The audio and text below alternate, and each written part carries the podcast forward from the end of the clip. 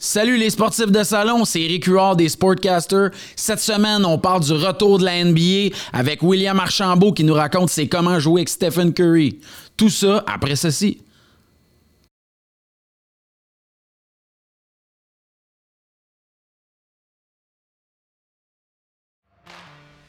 Yes! Salut tout le monde, en forme, Will! Hey, ça va bien? Hey, Toi? Oui, c'est une grosse journée pour nous autres parce que euh, on reçoit notre premier invité qui est officiellement nominé aux Gémeaux. Alors, euh, je te félicite, Will. Comment tu te sens? Comment tu te Hey, sens suite à ta c'est- quand même assez incroyable. hey, recevoir une nomination aux Gémeaux, on a reçu ça, euh, Dominique, euh, il nous a envoyé un courriel, puis il nous a dit Hey, félicitations les boys, vous êtes nominés aux Gémeaux. Là, j'étais comme Les Gémeaux, les Gémeaux, c'est quoi ça, les Gémeaux? tu sais, moi, j'ai habité aux États-Unis pendant longtemps, là, puis quelqu'un qui suit vraiment Ben non, les, comprends. les, les- les nominations à ces genres d'affaires-là, mais c'est quand même quelque chose qui est remarquable. Ben oui, je ben trouve, oui, je ben trouve oui. ça le fun. Là. Je voulais te féliciter, toi et ton équipe, parce que c'est quand même capoté de dire que c'est associé au basket. Ben c'est oui. juste ça, de dire. Il y a plein de monde qui devait regarder les noms, faire Ah, ça, je connais ça, tu sais, on voit ça à la télé tout le temps. Mais là, des boys de basket qui sont nominés aux Gémeaux pour la reconnaissance, ça tourne beaucoup autour des playoffs de l'année passée, des Raptors, puis tout ça, puis de la couverture. Ben c'est ça, c'est principalement à cause du, du match euh, du match numéro 7. C'était Contre les 76ers? Oh contre les God. Raptors avec la shot de Kawhi Leonard qui a fait le tour du monde. Hey, ça, là, c'est un de mes meilleurs moments de sport. J'ai des frissons, je l'ai réécouté. J'en ai en ce moment, 50 moi fois. aussi, juste à y penser, Juste à y penser, man. Tu sais, pour vrai, ce qui est drôle, c'est que lui, toute sa vie, il va se dire qu'il était content de pogner le rim. Pas- parce que ça rendait ça plus nice. Ouais. La le, le dixième de seconde que tout le monde arrête de bouger, puis on le regarde dans les airs. Tu sais, s'il avait eu direct switch, on aurait capoté, Ouais. mais on n'aurait pas eu même le, le Oh, ouais, non, oh, ouais, non. Mais c'est comme si le temps s'est arrêté. Direct. Parce que nous autres en studio, on regardait ça, là. Le, rebondit une fois, deux fois, trois fois, quatre fois, rentre. Oh my god, c'était. On a capoté! on était, je te le dis, là, Mathieu Jolivet était couché par terre dans le studio, par ça, Pete qui gueulait Oui, papa, oui, papa, oui, papa! Ça a fait ça, ça a fait le tour du monde, Ça surtout fait, parce que c'était en français. Ben oui, mais ça l'a fait le tour du monde. Tu sais, quand ils ont monté le montage, je pense que c'est ESPN qui l'ont fait. Oui, oui. T'avais comme euh, les, les commentateurs américains.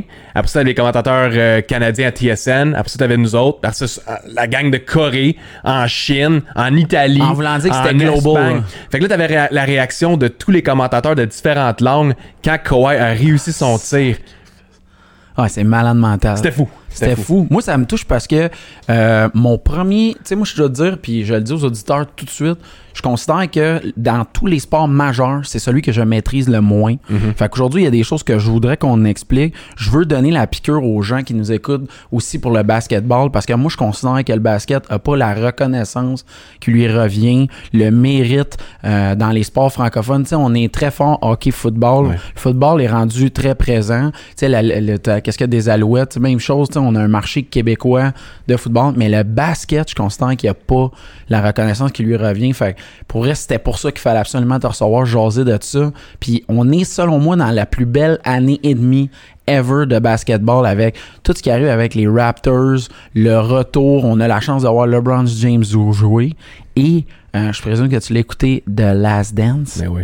The Last Dance, qui est probablement le documentaire euh, télé Netflix qui m'a le plus euh, drivé depuis extrêmement longtemps. Comment tu t'es senti en écoutant ça? Ben, c'est un des documentaires les plus populaires de tous les temps. Là, c'est normal parce que le reach, il est quand même assez, euh, il est quand même assez gros. Tu sais, c'est, c'est distribué, euh, c'était quoi sur ESPN, après ça, c'était Netflix au Exact. Canada. Tu sais, les gens ont été intrigués. Puis le fait d'avoir Michael Jordan, une vedette qui est, ben, qui est le meilleur joueur de basket de toute l'histoire, qui parle de sa dernière saison, ben, dernière avec les Bulls. Ouais, exact. Puis on, on va creuser profondément dans cette, euh, cette dernière saison-là avec les Bulls. C'est quelque chose qui est quand même le fun pour les partisans. Puis regarde, moi j'ai 33 ans. Moi Quand aussi. que- ben c'est ça, on a la même âge. Même âge. Puis nous autres, quand on regarde ça, quand on- premièrement, quand on regardait Michael Jordan, quand on avait quoi? C'était, On avait quoi, 12 ans environ Ah, gros, ça? Max Space On avait- Jam, là, j'avais On 10 avait ans. 12 ans, tu sais, dont 10, 11 ans, 12 ans. On disait, waouh, lui, c'est un, bon joueur de basket. C'est cool, il met le ballon dans le panier, il fait des gros dunks. Il parle de lui à télé. C'est à peu ouais, près ça, tu sais. Ah, ben, c'est le fun. Mais quand t'es un adulte, OK? Puis t'es un passionné de sport, t'es un passionné de basket, Puis là, tu vois, tu sais, que Michael Jordan, il a battu des records de pointage, il a gagné des championnats. Euh, c'est, on le savait que c'était un, c'était un, un fou sur le terrain, puis qu'il était vraiment déterminé, puis que lui, à chaque fois qu'il y a un challenge, c'est sûr et certain qu'il il va essayer de, de, se- de se battre, puis essayer de gagner. À chaque fois qu'il, que ça soit sur un terrain, un court de basket, un terrain de golf, euh, tu sais, qu'il jouait au poker, au bowling, euh, au ping-pong, il voulait tout le temps gagner. Puis là, la mentalité qu'il avait. Puis là, tu te dis, mais comment il s'est rendu à ça? Puis le fait d'avoir un documentaire là-dessus, sur lui, ses débuts, ses coéquipiers, le mindset que lui avait, puis comment il a fait pour gagner tous ces championnats-là, c'est vraiment le fun pour Ah, euh, du monde comme nous autres. Là. Pour vrai, moi, j'ai écouté ça, c'était du bonbon. Il y a des affaires que j'ai appris. J'ai trouvé aussi que c'est, tu sais, euh, l'expression en anglais, là, commit, là. Ouais. Tu sais, dire qu'il a quand même admis des affaires. Moi, j'adorais les séquences où, tu sais, un autre gars dans l'entrevue avait dit quelque chose. Puis là, il sortait le téléphone pour avoir Eh ouais. l'émotion tout de suite, là. Tout ce qui est Isaiah Thomas, tu sais, Dennis Rodman. Ouais. Moi, oui. ce que j'ai aimé, c'est le commentaire de Gary Payton. euh, c'est lui, qui allait mar- marquer Michael Jordan, puis qui allait l'arrêter. Puis après ça, Michael Jordan, il arrive, il prend la tablette, il regarde ça. The glove. Never had a problem with the glove. Mets ça de côté. Puis même à- rendu à l'âge de 50 quelques années, Michael Jordan, tu le sais que c'est ce genre de gars là, qui, qui va embarquer sur le terrain. l'a là. encore. Il l'a encore dans lui. Ah tu sais, que oui. ça soit dans le milieu des affaires. Il a l'air un peu plus laid back, Mhm. mais c'est parce qu'il est pas dans le, le spotlight est pas sur lui. Non, plus maintenant. Mais je suis sûr et certain que tu le challenges dans quelque chose, là, tu le confrontes. Ça doit être encore fort. C'est encore un gars qui va vouloir gagner n'importe quand. Il y en a, moi je me suis renseigné beaucoup après, puis j'essaie de le faire quand je vois des documentaires parce qu'il y en a qui, qui ont reproché le fait qu'il y avait des éléments qui manquaient dans le reportage. Tu sais, par exemple, l'ex-femme à Michael était pas dans le, Ouais. dans le truc. Il y a des gens qu'on aurait aimé ça plus entendre. Rockets. Exact. Sais, fait que euh, il y a beaucoup de choses, tu sais, qu'il disait, bon, est-ce que euh, le documentaire, il est sorti parce que le legacy de LeBron, il est tellement en train de grandir que Michael, dans un esprit de compétitif pour rappeler à tout le monde que c'est lui le best, on sort le documentaire maintenant, genre. Ça se peut. Tu sais, c'est des théories du complot, le rendu là. là. Ouais, je comprends, mais- Mais c'est aussi la stratégie d'affaires, du marketing. Ouais, euh, tu sais, Michael Jordan, c'est une business lui-même. là. Fait que peut-être que oui. Il s'est dit, c'est le hein. meilleur moment pour moi d'avoir euh, l'exposure pour mon, ma marque à moi. Mhm. Sais, Il y avait un break dans la NBA, il n'y avait pas grand-chose qui se passait, surtout en raison du COVID. Il n'y a personne Il- qui aurait pu le savoir qu'on aurait eu une situation comme ça. Meilleur Mais c'est comme le meilleur timing, comme tu dis. On n'avait pas de basket pendant quelques mois. Puis là, le documentaire, il sort. On fait juste parler de Michael Jordan. Lui, c'est sûr et certain que là, on va avoir euh, du monde qui va vouloir acheter des, des souliers, qui euh, vont Eh, vouloir acheter du gear de Jordan. Tu sais, aussi signer euh, Zion Williamson euh, plus tôt dans l'année. Fait que, tu sais, Exact. c'est- c'était comme le meilleur timing pour lui. Peut-être que oui, c'est un aspect de compétition contre LeBron James. Puis en termes du fait qu'on n'a pas parlé des autres choses, parce que c'est un documentaire sur Michael Jordan. C'était pas euh, sur les Rockets, puis le fait qu'ils ont gagné deux championnats. Je sais qu'ils l'ont pas mentionné. Le fait Exact. même que les Rockets ont gagné ces deux championnats-là. Oui, Mais tu sais, on s'en fout. C'était même pas à propos d'eux autres. C'était à propos de Jordan. exact. Parce que lui vivait son équipe, puis ça finit là. Puis au pire, si vous voulez savoir un peu plus sur euh, les Rockets, allez sur Google, puis euh, Mhm. demandez qu'il y ait un documentaire qui se fasse sur euh, euh, Hakeem Olajuwon et compagnie, puis ça finit là. là. Ouais, ça serait super intéressant parce que moi, j'ai c'est ça que j'ai aimé. Sais, ils sont allés en profondeur dans un paquet d'affaires quand même tough, là, tu sais, le, le- le- le décès du père de Michael, Ouais. tout le contrat de Nike, tu sais, quand il explique l'affaire des Ben souliers, oui. j'ai trouvé ça tellement hot. Mais c'est vrai ce que tu dis que, tu sais, c'était. C'est comme s'il y a des années qui n'existaient pas là, dans la période. c'est comme, ah, non, il y a rien- il s'est rien passé dans cette période-là. Mais non, moi, c'est pas, c'est parce que. Pourquoi je te parle de ça, c'est que ça a commencé là pour moi, le basketball. Tu sais, comme tu dis, Jordan, qui était l'athlète à cette époque-là, qui avait le plus de rayonnement, Mhm. puis on en vient à parler de toi. C'est-tu, c'est quand que le basket, ça a commencé pour Will Archambault? Moi, j'étais un joueur de soccer de base. C'est comme au Québec, t'es dans n'importe quelle, euh, je te dirais, communauté, le soccer, c'est un des sports les plus populaires ou les, les sports les plus accessibles, surtout pour les jeunes. Tu commences. Il y en a des parents qui vont pousser leurs enfants directement dans le hockey, mais c'est sûr que ça prend du temps, ça prend de l'argent. Les gros sous. C'est ça. Les pads grossissent. Euh, les, les enfants grossissent, les pads restent petites. Fait que là, il va falloir acheter des autres affaires. Fait que là, finalement, ce que les parents ils font, ils décident de, de les inscrire euh, les enfants au soccer, au baseball, des choses comme ça. Puis Mhm. moi, finalement, c'était le, le soccer. J'ai joué au soccer pendant quelques années. Puis à un moment donné, il y a un de mes amis, il me dit euh, Ouais, toi, t'es trop grand pour jouer au soccer. Tu devrais jouer au basket. On a un, une pratique vendredi. Là, J'étais comme Le quoi? Le basket. le hein? basket. J'avais un panier de basket en avant de chez nous. Comme tous les flots, ben, hein. Exactement. Mais je l'utilisais jamais. Je, je savais même pas comment lancer. Je lançais comme ça, par en dessous. Puis j'avais, j'avais 11 ans et demi. J'étais en 5, 6e année. OK. OK? Quand j'ai commencé à jouer au basket pour la première fois, je me souviens, j'étais allé euh, faire un. C'était comme un essai avec les Lynx de Saint-Hubert. OK. Puis euh, j'étais arrivé là-bas, j'étais le plus grand. Je mesure 6 pieds 6. Fait qu'en sixième année, je mesurais peut-être 5 et 8, 5 et 9. OK, mais t'avais un boost pareil. Exactement, je dépassais tout le monde. J'étais vraiment pas coordonné, mais j'avais quand même un peu de footwork euh, du, du soccer. tu sais. Ok. Puis il y avait une entraîneur qui s'appelle Donna Grice qui m'a qui, qui m'a pris sous son aile. Elle a vu le potentiel en moi. Elle a été mon entraîneur en sixième année, secondaire 1, 2 et 3. Et euh, elle m'a aidé à me développer en tant que joueur de basket. Euh, puis elle m'a dit, regarde, même si t'es grand, ça veut pas dire que t'es obligé d'être un post. Un post, c'est un joueur qui est dans la bouteille, un, un, atta- un, un ailier ou un centre, OK? Parce qu'habituellement, si tu décides ou que tu te fais dire que tu es un grand joueur, puis que tu vas devenir un centre, c'est tout, mais tu vas pas pouvoir développer tes autres capacités, que ce soit le dribble, le tir, le fait de manier le ballon, passer le ballon comme tu devrais avoir une belle vision de jeu. Donc, elle a, elle a voulu me développer en tant que all-around player, un joueur qui pourrait être bon dans tous les aspects de la, de la partie. Puis ce que tu réalises, c'est que rendu à, à l'âge de 15-16 ans, tu grandis plus vraiment. Ben, 16 ans peut-être, tu grandis plus vraiment. Je mesurais genre 6 pieds 5, 6 pieds 6. Je pesais 170 livres. Puis si je m'étais dit, moi, si ça me tente de jouer à un niveau un peu plus élevé, mais je peux pas rester centre. Je peux, il faut que je sois un guard. Fait que le fait d'avoir été capable de développer tous les autres aspects de, mon, de mes habiletés Ouais. avec Donna et les autres entraîneurs qui m'ont coaché au fil de ces années-là, mais ça m'a donné l'opportunité de percer dans, au basket dans d'autres niveaux au niveau du, euh, du Québec. Fait que ça, c'est quelque chose qui était vraiment marquant pour moi.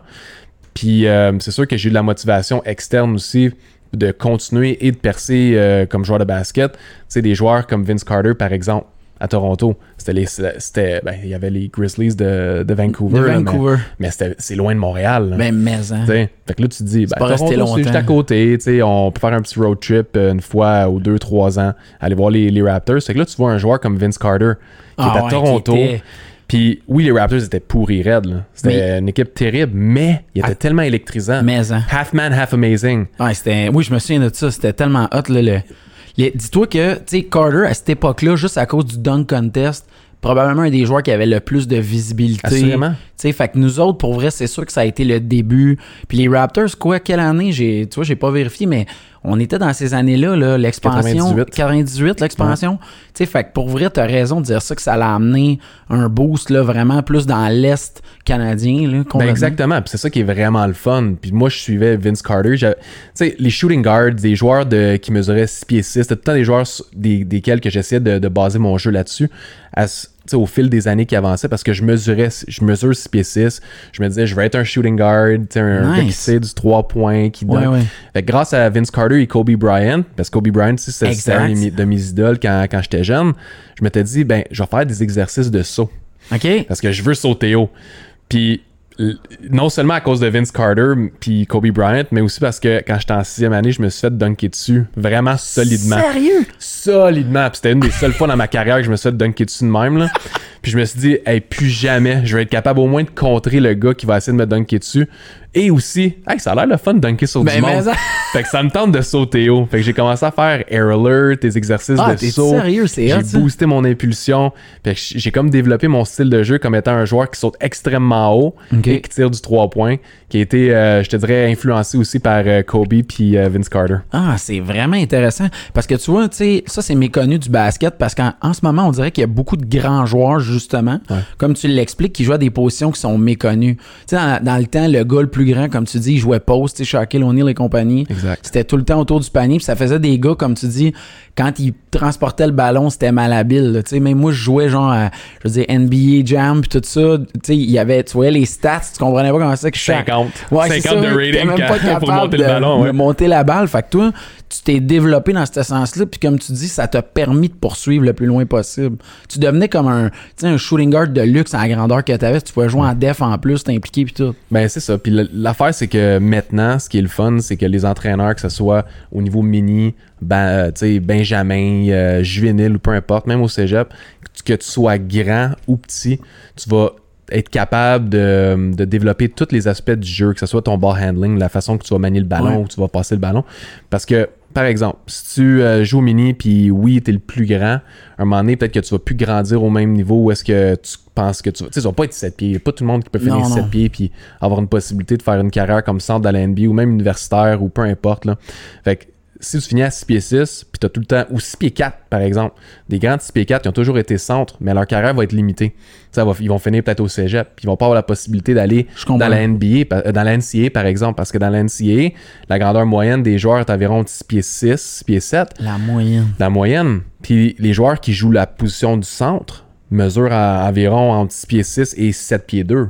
Wow. Donc, si par exemple, t'es 6 pieds 4, t'as joué centre toute ta vie, t'as jamais développé ton tir de l'extérieur, ton, ta capacité de dribbler ou peu importe, mais tu vas pas avoir la chance de percer. Donc, le fait d'avoir eu la chance de tout développer ces autres euh, aspects-là de ta, ta partie, ben, tu vas pouvoir faire une transition plus facile vers un- une permet. position d'ailier ou de garde. C'est vraiment intéressant ce que tu dis là parce que effectivement que moi je me souviens quand on était jeune, on le voit tout de suite, le, le basket, on oublie que c'est un jeu de positionnement quand même, mais on dirait que le basket d'aujourd'hui, c'est fou comment tous les joueurs sont presque capables de tout faire. Tu sais sur le terrain, moi, tu sais mettons on parle de Steve Nash, je me tu sais tout le monde s'amusait à dire que Steve Nash l'a jamais vu dunker pratiquement, il a quand même fait tu sais, tirer son épingle du jeu avec sa grandeur, mais j'ai d'autres joueurs vraiment grands qu'ils n'ont pas de shot du tout, tu sais, fait que c'est vraiment important de développer toutes les skills euh, all around. Puis toi, t'avais vu ça déjà à l'époque? C'était une ambition que t'avais?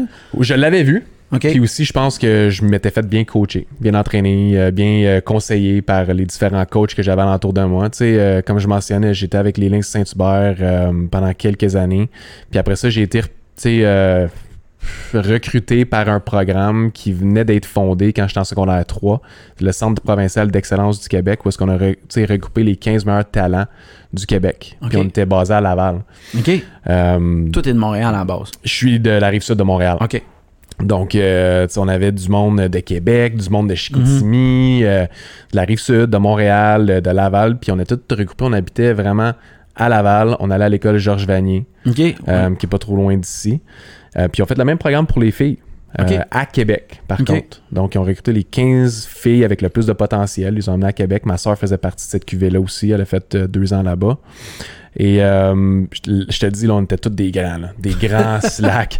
On était tous entre 6 pieds 4 et il y en avait jusqu'à 7 pieds. OK. Il y a un de mes bons chums, Max Craig, 7 pieds, puis que- qui a été capable de jouer à Columbia University aux États-Unis. Malade. On est plusieurs qui ont vraiment percé puis qui ont été capables de se rendre aux, aux États-Unis. Puis ce qui est intéressant avec ce programme-là, c'est un programme de développement.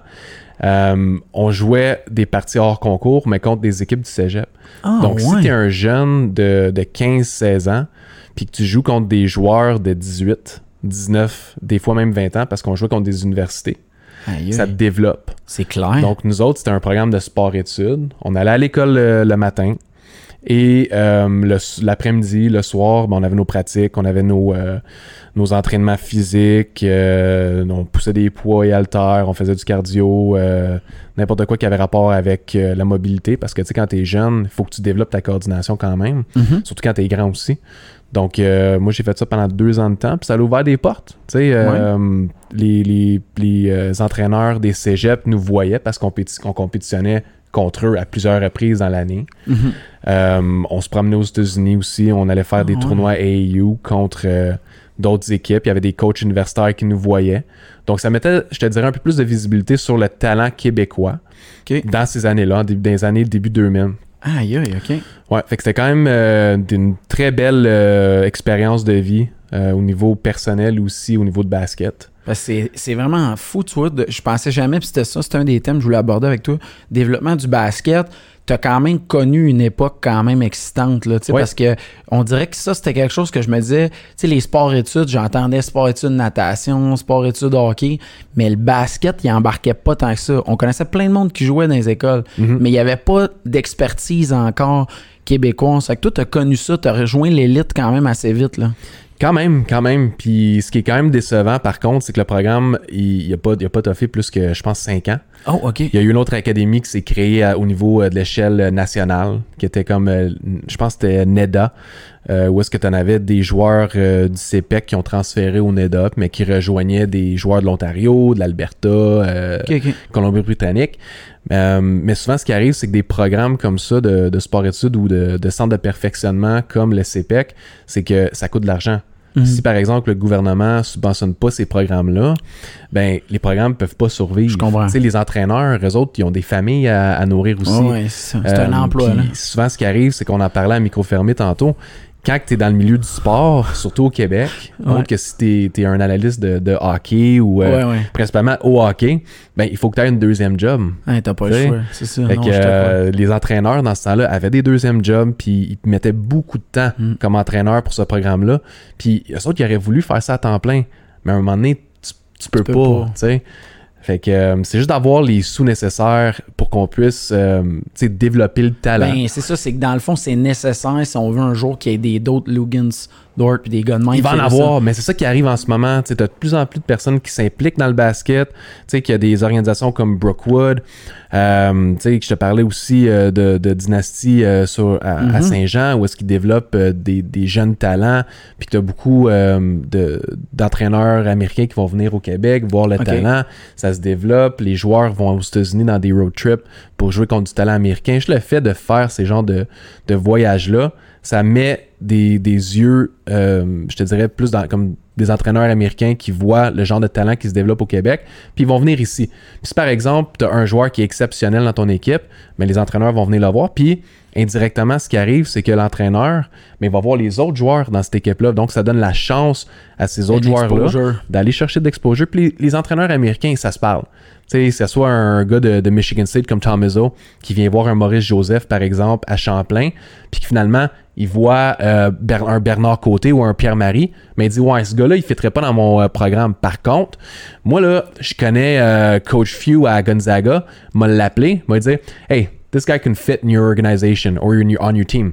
Fait que là, ce qui va arriver, c'est que Coach Few va aller voir là-bas à Champlain. Ah ouais, c'est bien beau. Pierre-Marie, lui, ça ferait du sens dans mon équipe. Fait une offre. Puis là, après ça, Coach Hu va appeler quelqu'un d'autre. C'est tout un network hein, aux États-Unis. C'est un réseau de contacts. Exact. Donc, le fait d'en avoir un qui vient, il va en avoir un autre qui va venir.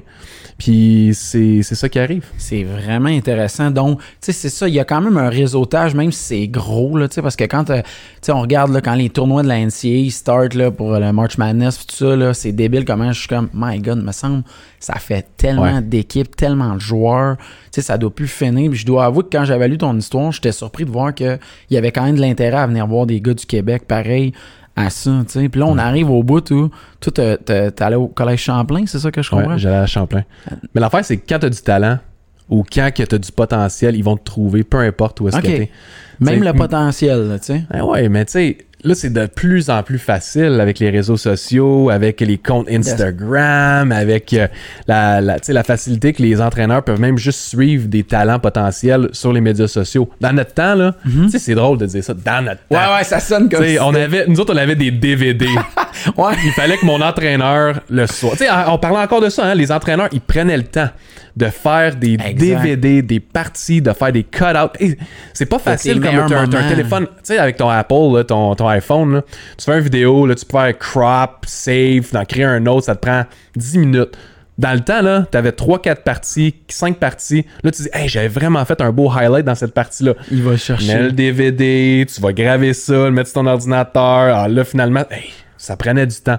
Donc, nous autres, dans ce temps-là, les entraîneurs, ils faisaient des genres de mixtapes ou peu importe, highlight tapes, puis ils envoyaient ça aux universités. Ils, Mais ils pour faire ça. C'est cool, ça. Mais oui, c'était de même. Puis imagine-toi avant ça. Ah oui, c'est ça. VHS.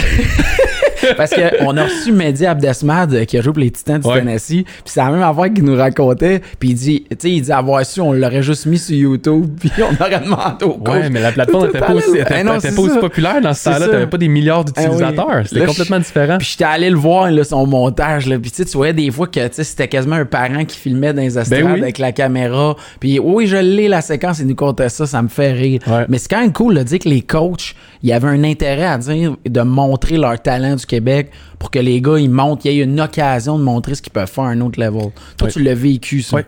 Puis comment ça s'est fait le jour où, tu sais, parce qu'à un moment donné, t'as dû, tu sais, faut t'annoncer à tes parents, tu sais, les, les lettres devaient rentrer, ouais, il y aurait des universités qui voudraient te rencontrer. Ben- Tu te souviens-tu de cette période-là? Ah, je me souviens comme si c'était hier. Puis l'affaire qui est vraiment drôle, là, puis dis-le pas à personne. Mais quand je, quand je suis arrivé à Champlain, tu sais, moi, j'étais un joueur, un, un gars de qui, qui était concentré sur le basket. Puis le seul basket que je regardais, c'était la NBA. Ouais. Fait que moi, tu sais, j'avais mes Raptors, j'avais, euh, tu sais, mes Lakers, euh, mon Kobe, puis mon, mon Vince Carter Ouais. que je regardais, puis je voulais juste me développer, puis moi, ce que je voulais faire, c'est de gagner des championnats avec mon, ma ligue civile, ma ligue d'école, euh, avec Champlain. Puis là, ma- la première fois que j'ai rencontré Coach D'Angelis, ça, c'était mon entraîneur à Champlain, John D'Angelis, un, un homme incroyable, il m'a dit, euh, c'est où que tu veux aller, toi? euh, à quelle université que tu veux aller? Qu'est-ce que tu veux dire, l'université? Moi, je, me- fous. Je veux juste aller dans la NBA. OK, mais tu le sais que la prochaine étape, c'est la NCAA. J'étais comme, la quoi? La dis, ouais, c'est genre la ligue universitaire. Là, ils comprenaient pas de pourquoi je réagissais tellement.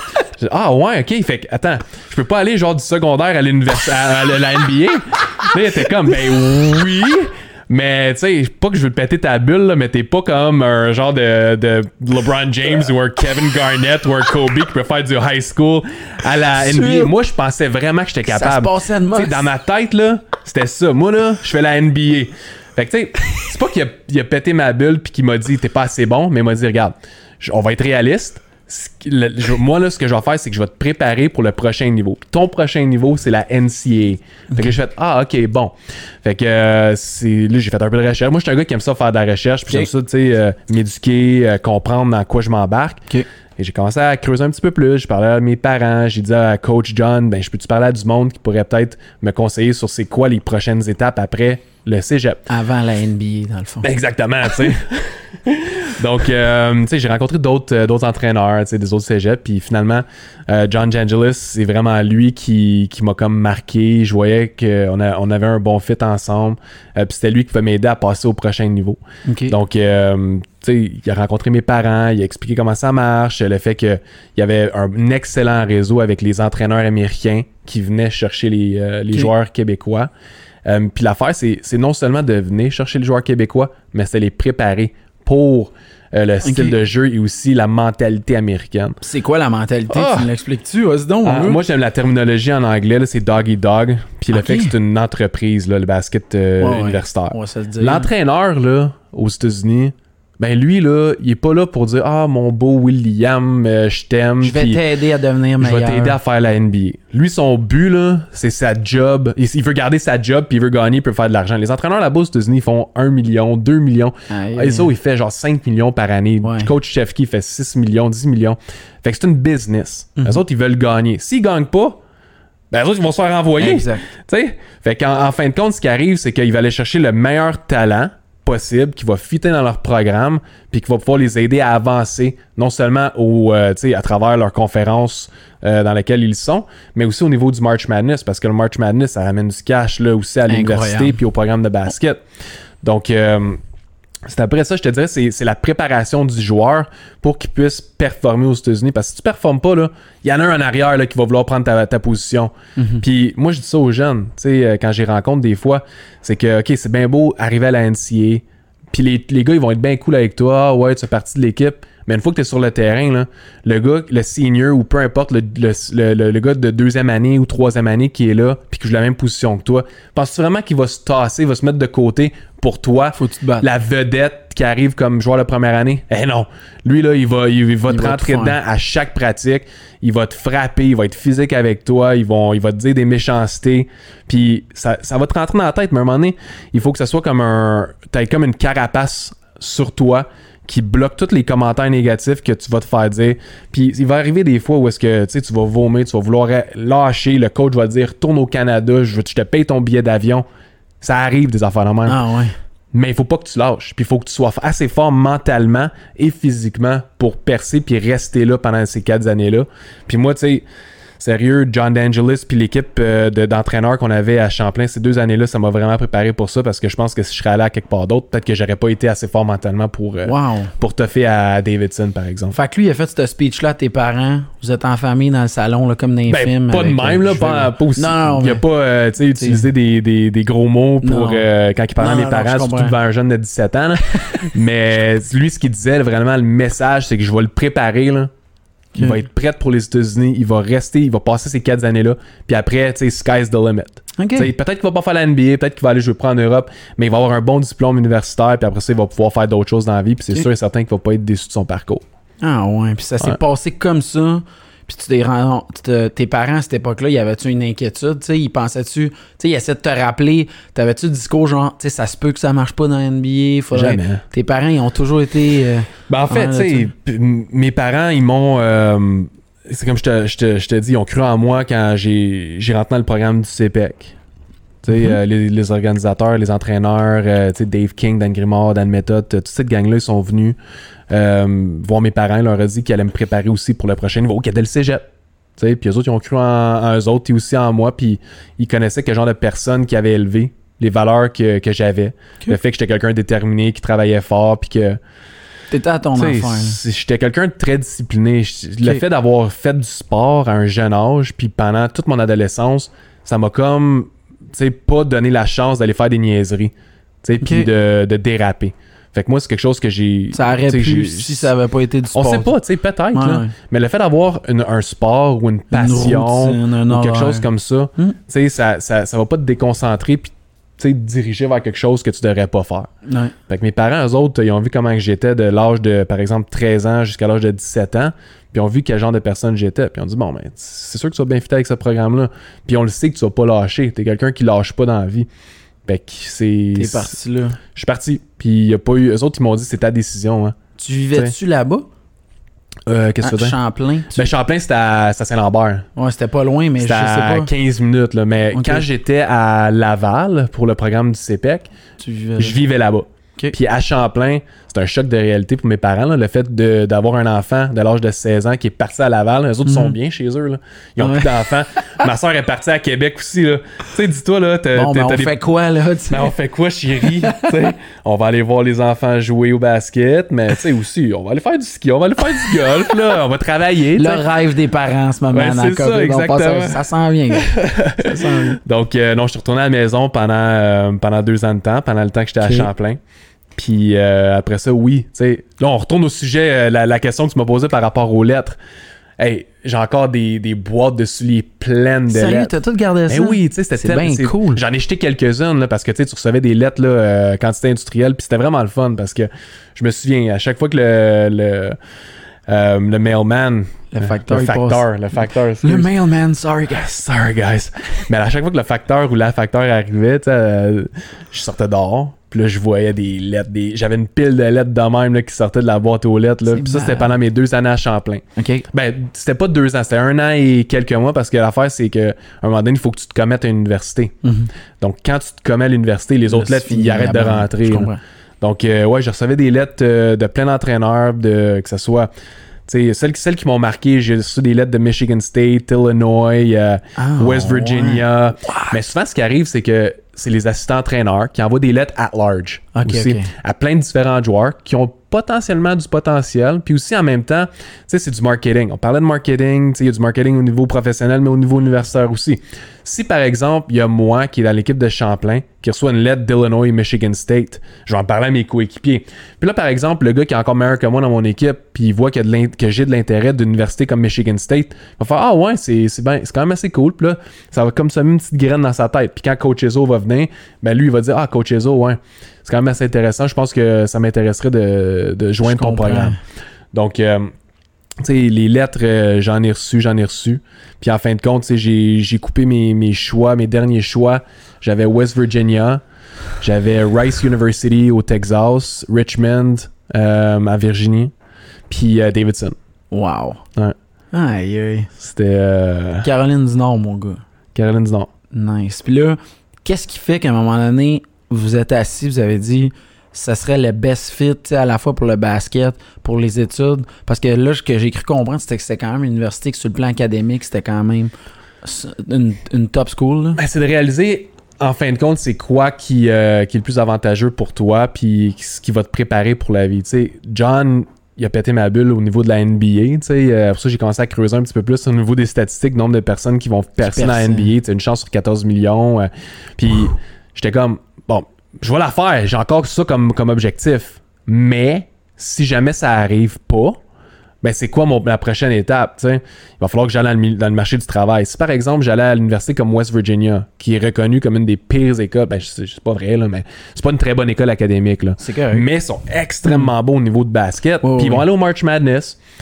Mais c'est dans le milieu de nulle part, c'est dans une montagne euh, dans, dans, dans, dans West Virginia. Tu dis, ouais, ça n'a pas l'air trop intéressant. Fait que ça, c'est une des raisons pourquoi je les ai mis de côté. Après ça, tu sais, j'ai regardé les différents programmes qui me restaient, Richmond, Rice, puis Davidson. Puis le fit avec Davidson, ce qui est intéressant, c'est qu'il y avait sept joueurs qui quittaient.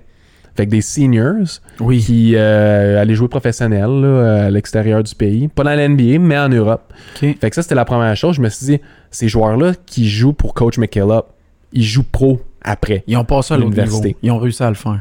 Exactement. Et l'autre affaire qui est le fun, mais il y a sept joueurs qui partent. Fait que toi, Fait t'as quand ta t'as chance. 7 joueurs qui partent, t'as la chance, t'as de la chance de jouer. On avait quatre joueurs qui sont rentrés en même temps. Qui, étaient dans ma classe à moi. Il y avait des joueurs euh, de deuxième année qui avaient des possibilités de jouer. Il y avait Max Paulus Gosselin qui, vient de, qui était avec moi à Champlain. Que lui, il, il était décidé à la Davidson. Puis c'est pas à cause de lui que je décidé à la Davidson. Mais c'était quand même cool d'avoir un autre Québécois un dans l'équipe. Un autre T'sais? boys de- de- du Québécois. Exactement. Donc, le fait de, un, possibilité de jouer pro après ma carrière universitaire, deux, d'avoir du temps de jeu possiblement, c'est sûr que c'est pas donné à toi, comme je te mentionnais tantôt, il faut que tu travailles comme un espèce de malade pour essayer d'avoir du temps de jeu. Puis trois, le fait que c'était une des meilleures écoles académiques aux États-Unis. Puis c'est une des meilleures écoles académiques au Oui, niveau de. Liberal Arts College. Ils appellent ça euh, le Harvard du sud des. États-Unis. Tu sais, c'est quand même assez impressionnant. c'est une petite ville, là. Ça, on parle de minuscule. combien d'habitants? Je sais pas combien d'habitants on a à Davidson. C'est sûr que c'est une ville qui a pris de l'expansion au cours des dernières années. là. Euh, mais au niveau euh, de- du nombre d'étudiants dans mon temps, on avait 2000 euh, étudiants seulement. C'est vraiment, petit. C'est très petit. Euh, mais c'était c'est une excellente université au niveau euh, basket et aussi au niveau académique. Full scholarship en plus. là. Tu sais, on entend ça dans les films, là, genre. Full le scholarship. Full scholarship. Ça, ça devait être. Tu devais annoncer ça à tes parents, tu dois tellement être fier, mon gars. Ouais, mais c'est mon mindset que j'avais. C'est comme je m'étais dit dans ma tête, je vais l'accomplir. C'était normal. C'était normal pour moi. Ok. Parce que j'avais mis le travail. Je comprends. tu sais. Fait que je m'étais dit, euh, c'est c'est sûr que, que je vais faire la, la NCA. Il n'y avait pas de doute. Parce que, tu sais, j'ai checké, puis c'était genre. C'est quand même une université que ça devait coûter entre 50 et 60 000 piastres par 55 année. 000 US Par en année? 2006. Tabarnouche. Puis toi, tu t'es offert l'éducation grâce à ton sport. Ça, là, je trouve ça tellement Ouais. beau de dire que ta passion t'amène à dire que tu vas avoir l'éducation qui va avec. là. Mhm. C'est fantastique. Puis c'était-tu touchant, à vous? Tu sais, j'ai-tu le droit de te demander ça? Comment t'as vécu ça en famille? Genre, c'était normal. C'était comme, ouais, il s'en va à Davidson. euh, C'est ça qu'il a choisi. Bonne journée. Ben, je suis sûr que, tu sais, là, je suis un, un père de famille, là. Euh, puis quand mon, quand mon gars, par exemple, ma fille vit des affaires, ça me fait vivre des émotions. Ouais. Puis quand t'es un enfant, tu réalises pas que tes parents vivent des émotions.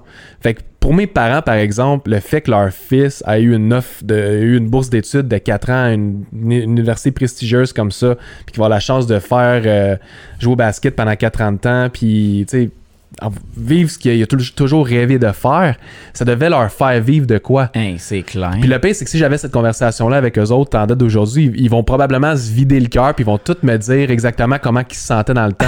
Mais moi, en tant que jeune de 18, de 18 ans par exemple, qui reçoit sa bourse d'études, mes parents ont, tu sais, ce que je me souviens de, d'eux autres, c'est bon, mais félicitations, il va falloir te préparer. Euh, Ils sont venus avec moi à Davidson, euh, tu sais, regarder à quoi que ça allait ressembler. Euh, ils sont descendus en auto avec moi quand on est arrivé, quand on est allé au mois d'août pour euh, descendre pour le pre, le pre-season à Davidson. Je suis sûr qu'ils étaient très nerveux de laisser leur fils partir. Mais dans ma tête, c'était comme, bon, mais laissez-moi euh, laissez-moi y aller. Là. Tout est beau, je suis prête. Tout est beau. Moi, je suis prête. Inquiétez-vous Hey, pas, là, on va c'est se parler ça. euh, une fois par semaine. euh, c'est ça qui est, C'est ça. fantastique. Toi, t'as une sœur plus vieille, c'est ça que j'ai compris? Plus jeune. Plus jeune? Ouais. C'est une joueuse de basket, elle avec? Ben oui, ma soeur, ce qui est- c'est- ça c'est vraiment. Il faut tout le temps que je la plug. À chaque fois que je parle de basket, il faut absolument que je plug ma soeur. Puis ce qui, est, ce qui est vraiment le fun, c'est qu'elle elle a commencé à jouer au basket parce qu'elle m'a vu jouer au basket. C'est souvent ça qui arrive. Hein? Tu sais, t'as ton Ouais, grand frère, puis grande sœur qui fait quelque chose, puis t'essaies de copier Ouais, ton frère ou soeur, ta- ou ton frère ou ta soeur. Donc, euh, tu sais, ma soeur, elle a fait la même affaire que moi. Elle a joué pour les Lynx Saint-Hubert. Après ça, elle est allée à Notre-Dame-de-Lourdes. Elle s'est fait recruter par le CEPEC. Elle est une des, bonnes joueuses euh, au niveau du CEPEC aussi. Elle a eu une. euh, euh, elle s'est fait recruter par le collège Montmorency à Laval. Donc, elle aussi, elle a habité Ben à oui. l'extérieur. Tu sais, habité à Québec, habité à Laval dès l'âge de 16 ans. Euh, mais était, à l'ex- était partie de la maison. Et elle a reçu des offres de plusieurs universités américaines aussi. Et elle a choisi d'aller à Wagner College à New York. Ah, Donc ouais. elle aussi, elle a fait 4 ans aux. États-Unis. Euh, Puis semblable à moi, c'est une shooter. Ok, Elle nice. tire, euh, fait qu'il y a une trois rivalité, genre? elle, a, elle a dit qu'elle m'a- challenge elle a dit qu'elle m'a déjà battu en- dans des concours de 3 points. Puis moi, je te le garantis que c'est jamais arrivé. Là. Je trouve ça drôle de Mais- dire non, ma soeur m'a jamais battu. C'est très drôle. Pas qu'elle est pas bonne, pas qu'elle est pas bonne. Non, Elle non, non, elle je est très, très, très, très bonne. Moi, il y a elle a plein de filles qui m'ont surpris au basket des fois qu'on jouait en tamis, bon, ça faisait Ah, il y en a vraiment des, des bonnes joueuses de basket. Là. Euh, puis tu regardes ça au niveau de la WNBA. euh, Non, mais tu sais, moi, je le voyais que, à Noël, tu revenais en famille ou je sais pas, l'été pour les vacances, puis là, tu sais, le panier était là, ta soeur est là, puis comme, tu sais, t'es-tu prête, là, genre, euh, je vais te mettre dans ma poche, là, tu sais, y a pas d'anecdote de même, vous viviez pas ça comme ça. Ben, mais non, on, on était compétitifs l'un contre l'autre, là, puis mais on, on s'est tout le temps supporté. Tu sais, on s'appelait Ouais, de temps parliez. en temps, puis on jasait un peu de nos, euh, de qu'est-ce qui se passait avec nos équipes, nos coéquipiers, Nice. euh, comment que les coachs nous challengeaient. Elle a eu une situation différente euh, avec un roulement d'entraîneur, tandis que moi, mon entraîneur, coach McKillop, Ben ouais, toute la légende, 20, mon ça gars. fait 25 ans qu'il était là, il est encore là. Ils ont Hey, nommé le terrain de basket Coach McKillop Court. C'est malade. Fait que, euh, non, c'est ça. Fait que ma soeur, juste pour continuer sur ce, ce sujet-là, sais, elle, elle a, elle a décidé d'arrêter le basket après avoir gradué. Euh, elle avait fait un, je pense que c'était un bac en, en affaires internationales et espagnol. Elle est trilingue. Elle a travaillé pour l'ONU euh, directement après avoir gradué. Ah, man. Travaillé au Sénégal euh, pour une organisation non non lucratif pendant deux ans de temps. Elle a habité là-bas. Puis maintenant, elle travaille pour la NBA. Ah, ouais, c'est pour NBA Academy, c'est pour ça que- que je porte les petits shorts de Nice. NBA Academy. Je suis capable Ah, de. Tu sais, ouais. reçu des, des, du linge une fois de temps en temps. Et elle, ce qu'elle fait, c'est qu'elle s'occupe des, des médias sociaux pour euh, NBA Academy. Ok. Euh, elle aide avec. euh, elle aide à promouvoir le développement dans des pays en développement, par exemple. Le basket qui est très actif, on va se dire. La NBA est très active dans d'autres marchés Exactement. pour développer ces talents-là. Fait que, tu sais, elle est impliquée là-dedans. Ouais. C'est Mais fantastique. la NBA, ça. la NBA est tellement, comme tu- on disait tantôt, avant-gardiste dans tout ce qu'ils font. Eux autres, là, ça fait des années qu'ils se disent, mais notre sport, c'est un sport international. On veut pas juste se concentrer en Amérique du Nord, par exemple, comme la NFL. La NFL, c'est pas l'Amérique du Nord, même c'est les États-Unis de l'Amérique. Ouais. Le baseball a fait quand même quelque chose de bien. euh, C'est un sport populaire. On le voit en Asie, on le voit en Amérique du Sud, on le voit au Canada aussi. Mais le basket, c'est mondial. T'as un ballon de basket, là, t'as un panier, tu peux lancer dans une, une genre de, de caisse de lait. là, C'est comme si t'avais On un panier de basket. Donc, eux autres, là, euh, c'est une business, comme je mentionnais tantôt, la NBA.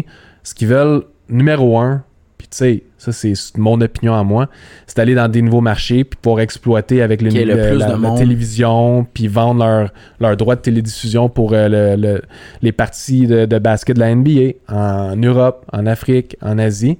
Mais la façon de faire ça, puis comment de gagner, susciter l'intérêt des gens qui habitent là-bas, ben, c'est d'avoir du monde des régions Qui trippe. qui, non seulement qui trippent, mais qui percent. Qui participe. Ah oui, je comprends que- parce que, par on exemple- s'entend Yao Ming, là. Tu sais, c'est le plus bel exemple. Tu sais, Janice, même chose. C'est des marchés qui sont allés Exactement. chercher à travers les là, stars. C'est ça. Puis là, t'es en Afrique, par exemple, tu vas chercher des, des Africains euh, avec du talent remarquable, tu sais, des Pascal Siakam. Exact. Tu regardes des, euh, des euh, Serge Ibaka, par exemple. Oui. Tu sais, t'as, euh, Basketball Across Borders. c'est vraiment hot, ça. ça, fait qu'eux autres, ils développent tout ça. Puis ça donne des opportunités à beaucoup de jeunes avec du potentiel de performer dans des académies de basket gérées par la NBA. Par la suite, un, avoir la chance d'aller dans le G League directement de ces académies-là ou aller dans la NCA parce que plusieurs de ces joueurs-là qui jouent dans la NBA Academy, qu'ils vont avoir des entraîneurs semblables comme au Québec, des entraîneurs américains qui vont venir voir les joueurs au Québec au cégep, mais maintenant, ces entraîneurs vont venir dans les NBA Academy, voir le talent, voir le potentiel qu'on a là, les recruter pour les universités américaines. Puis peut-être qu'ils vont pas faire la NBA, mais on va dire que tu es quelqu'un qui vient d'un- pays en développement ou dans une communauté pauvre, puis tu vas chercher un diplôme, par exemple, de Harvard, Hey, de. Davidson, payé. Ton basket Imagine, ça. C'est imagine. fou. hein. Donc, ça rouvre des portes pour des jeunes, ça rouvre des portes euh, pour ces- les, les frères et sœurs de ces, de ces joueurs-là qui sont euh, inspirés de voir un, jeune de cette communauté-là qui a eu la chance de percer. Puis par la suite, peut-être qu'il y en a un qui va faire la NBA. Puis un gars comme Ibaka qui retourne au Congo, par exemple, avec le trophée C'est malade. Larry. O'Brien, puis qu'il il va dans le restaurant, là, je sais pas si t'as vu ça, là. Je l'ai vu le vidéo, je capotais. Il retourne dans un restaurant qui, qui, qui quêtait des scraps de bouffe Eh oui, il s'en souvient quand encore. il était jeune. Ah, c'est complètement cinglé. c'est juste, juste remarquable ce que ça peut faire le sport dans la vie de quelqu'un. C'est vrai que le côté, moi la NBA, pour vrai, je c'est le sport, puis c'est ça qui fait selon moi que la ligue, on doit la respecter vraiment beaucoup. C'est le fait que je pense que c'est le sport qui a le plus développé le volet féminin professionnel. Tu sais, la WNBA, c'est très gros. Je me rendais compte que, tu sais, c'est chapeauté par la NBA, mais tu sais, la NBA, il y a bien des ligues majeures qui n'ont jamais impliqué dans ce sens-là, qui n'ont jamais fait de démarche, puis la NBA l'a fait. Fait que, tu sais, moi, pour ça, toutes ces raisons-là, je trouve que c'est un sport qu'on doit donner une chance. Tous ceux qui l'ont écouté une fois, qui se sont dit, ah, je tripais moins, ah, je suis pas sûr le basket, je considère que c'est un sport qui en fait beaucoup. T'en as parlé du fait que, tu sais, t'as pas besoin d'être riche, l'équipement, tu sais, on part. Moi, je trouve vraiment que c'est un sport qui vaut la peine. Puis le volet pro, comme tu as dit, les joueurs, sais, euh, je te conte une anecdote, là, j'étais à la j'étais à Miami pour la semaine du Super Bowl, brag en passant, guys. Puis euh, genre, j'étais allé voir une game du Heat de Miami, puis les deux gars qui étaient assis à côté de moi, c'était des Allemands, man. Puis ils capotaient de vivre ça. Ils parlaient à peine anglais. Puis pour eux autres, ils disaient que c'était vraiment un sport nice parce que les games, ils étaient comme assez tôt le matin. Fait qu'ils disaient quand faut écouter la NFL, c'est à 2 heures dans la nuit, Ouais. tu sais. Fait que tu sais, nous autres, on chiale quand il y a un grand prix de la F1, qui est les qualifs sont la nuit, puis les débiles se pour l'écouter. Là. Ouais. Eux autres, là, sont obligés de suivre une saison de la Exact. NBA le matin, tu sais, ou le- au début de l'après-midi, ils disaient, nous autres, c'est tellement d'heures de décalage. Fait que je trouvais ça beau de voir ça. Tu sais, eux autres, ils encourageaient, Butler avec le, avec le E, tu sais, genre, ils capotaient jersey de Dwayne Wade. Eh oui. Ils retournent là-bas. Puis les gars, ils jouaient contre les Celtics. Puis je me souviens que les Celtics, il y avait deux, trois. Je pense qu'il y a deux joueurs qui c'est des Allemands. Puis ils les traitaient de nazis, eux autres même. Oh. Ils tripaient. Mais c'était vraiment drôle de voir ça, des Allemands. Moi, je disais, OK, la NBA, là, c'est vraiment bien fait. Il y a quelque chose de, de fit, de rassembleur pour toutes les nationalités. Ouais. Tu sais, les Américains n'ont pas toujours gagné. Je me souviens qu'il y avait eu des championnats du monde où, comme la Grèce avait performé, Ouais. l'Espagne aussi. C'est des pays qu'on pense pas que le basket peut être si fort que ça là-bas en plus. Mais il y a des pays euh, que le basket, c'est leur sport national. Ah oui, donc, regardes, comme qui, comme la? Lituanie, par exemple. Là. Oui, hey, ça c'est. Eux autres, c'est un, petit, Ah oui. un petit pays, là, je sais pas combien de personnes qui ont, mais c'est juste quelques millions. Et c'est un basketball powerhouse mondial. Exact. Les joueurs qui viennent à Lituanie, c'est des joueurs qui sont tough. Tu sais, ils sont pas les plus athlétiques, mais ils sont extrêmement intelligents. Que tu sois Ouais. grand, petit, tu as une belle vision, euh, tu sais comment performer. Puis, tu sais, ils vont voir les Américains, correct, t'es, t'es, t'es fort, t'es vite, t'es athlétique. Ben, nous autres, on va pas dire, oh, ben, vous allez nous battre. Nous autres, non, on va se battre, puis on va être capable de, de, vous jouer jusqu'à la dernière minute, puis ça se peut qu'on perde, mais on, on va pas avoir peur de jouer contre les Américains. Puis ça, c'est la, mentalité que les Lituaniens ont, par exemple. Les Grecs, les Grecs, c'est la même affaire. C'est vraiment intéressant. Moi, j'avais écouté un documentaire, je pense, qui s'appelle The Other Dream Team, qui parle des. Tu sais, quand le- le, euh, L'Union euh, Soviétique. soviétique s'était séparé, ils avaient perdu du talent de basket Ben oui. parce que des petits pays s'étaient formés. sûr. Puis là, ils il disaient qu'eux autres, ils avaient joué l'année de la Dream Team en 92. Puis c'était tellement beau de voir ça, à quel point, crime, je réalisais qu'il y avait vraiment des pays qu'on s'imagine pas, l'Argentine, Ouais. tu sais, Manu Ginobili, tout ça, que c'était, tu sais, c'est des sports majeurs pour eux autres. Fait que c'est pour ça que je trouve ça beau, là. Ouais, puis il y a des ligues, euh, tu sais, tu, le sais, il y a des ligues européennes là, pour le basket. C'est ça qui arrive. Il y a beaucoup de joueurs qui finissent leurs études euh, aux États-Unis, par exemple, puis qui vont pas se faire repêcher, puis qui vont pas euh, avoir la chance de percer dans la NBA. Donc, les autres, ce qu'ils font, c'est qu'ils vont jouer en Europe. Ou ils vont jouer en Asie. Moi, après, après mon, mon parcours euh, à Davidson, j'étais allé jouer, j'ai eu un petit stint en Chine. Après ça, j'ai un autre stint en Europe. J'ai joué en Irlande. J'ai fait, Ah j'ai eu la chance de, de jouer euh, contre des Lituaniens qui étaient dans notre, dans notre ligue euh, en Irlande. Puis tu le voyais, c'était une mentalité vraiment différente. Mais c'était le fun. tu sais. Ah ouais. Puis le basket, comme on disait tantôt, ça m'a non seulement donné tu sais, la chance d'avoir un diplôme, de des expériences, mais j'ai voyagé. J'ai C'est fait le tour du mon monde avec ça. le basket. Là. C'est Tu vraiment c'est- intéressant. C'est des choses qui, qui, qui- qui sont vraiment C'est le un fun. des là. bons souvenirs. On arrive au crunchy tu je suis obligé de te ramener là. Je sais que c'est un souvenir qui est quand même émotif, là. Je le voyais quand je lisais les trucs là-dessus. Mais là, t'es à Davidson, tu, tu fais le team. Puis sur le team, il y a un gars vraiment particulier que faut parler, genre. Comment ça s'est passé, cette rencontre-là? Je l'ai pas nommé, mais. Non, mais c'était comme un gars, comme n'importe quel autre gars. Tabarnouche, toi, t'as eu la chance de jouer avec Stephen Curry, man. Ouais. C'est complètement débile, On ça. était dans la même année. Il y avait- on, on était quatre, puis faisait partie d'un des, des quatre Des joueurs quatre avec qui on est rentrés ensemble. Puis moi, la seule affaire que je savais sur lui, c'est que son père, c'était Del Curry. Ouais, qui avait moi, joué. Steph, là, ah, nouveau coéquipier. Salut, Steph, bien content de te rencontrer. C'est Del Curry. Toi, t'as joué pour les Raptors. t'as joué avec Vince Ouais, Carter. Steph, Dell! vraiment content de te rencontrer. C'était vraiment ça. Je me souviens, on a, ça, ça s'appelle euh, l'orientation des, des premières années, Freshman Orientation. Et tous les nouveaux, que ce soit au niveau du basket, mais à travers le campus, se, se rejoignent, euh, je pense que c'est deux, trois jours avant la rentrée scolaire. On rencontre euh, les élèves avec qui on va euh, partager nos cours, qui vont être dans nos dortoirs. et c'est là que j'avais rencontré Steph pour la première fois, puis Dell Curry. Fait que moi, j'étais vraiment plus impressionné par Dell, puis de, de rencontrer un joueur de la NBA, puis il posait des questions. Tu sais, c'est quoi la, la, ce que tu as besoin pour percer dans NBA? euh, c'est, c'est co- comment tu as fait pour euh, développer ta touche de tireur comme tu Ouais, l'as un là? bon shutter. C'est ouais, un des meilleurs tireurs, Exact. quand même, de, dans- je te dirais un top 15 de tous les temps. Del Mhm. Curry, il est reconnu hein. pour son tir. Donc, euh, je te dirais, c'était plus lui qui m'a impressionné.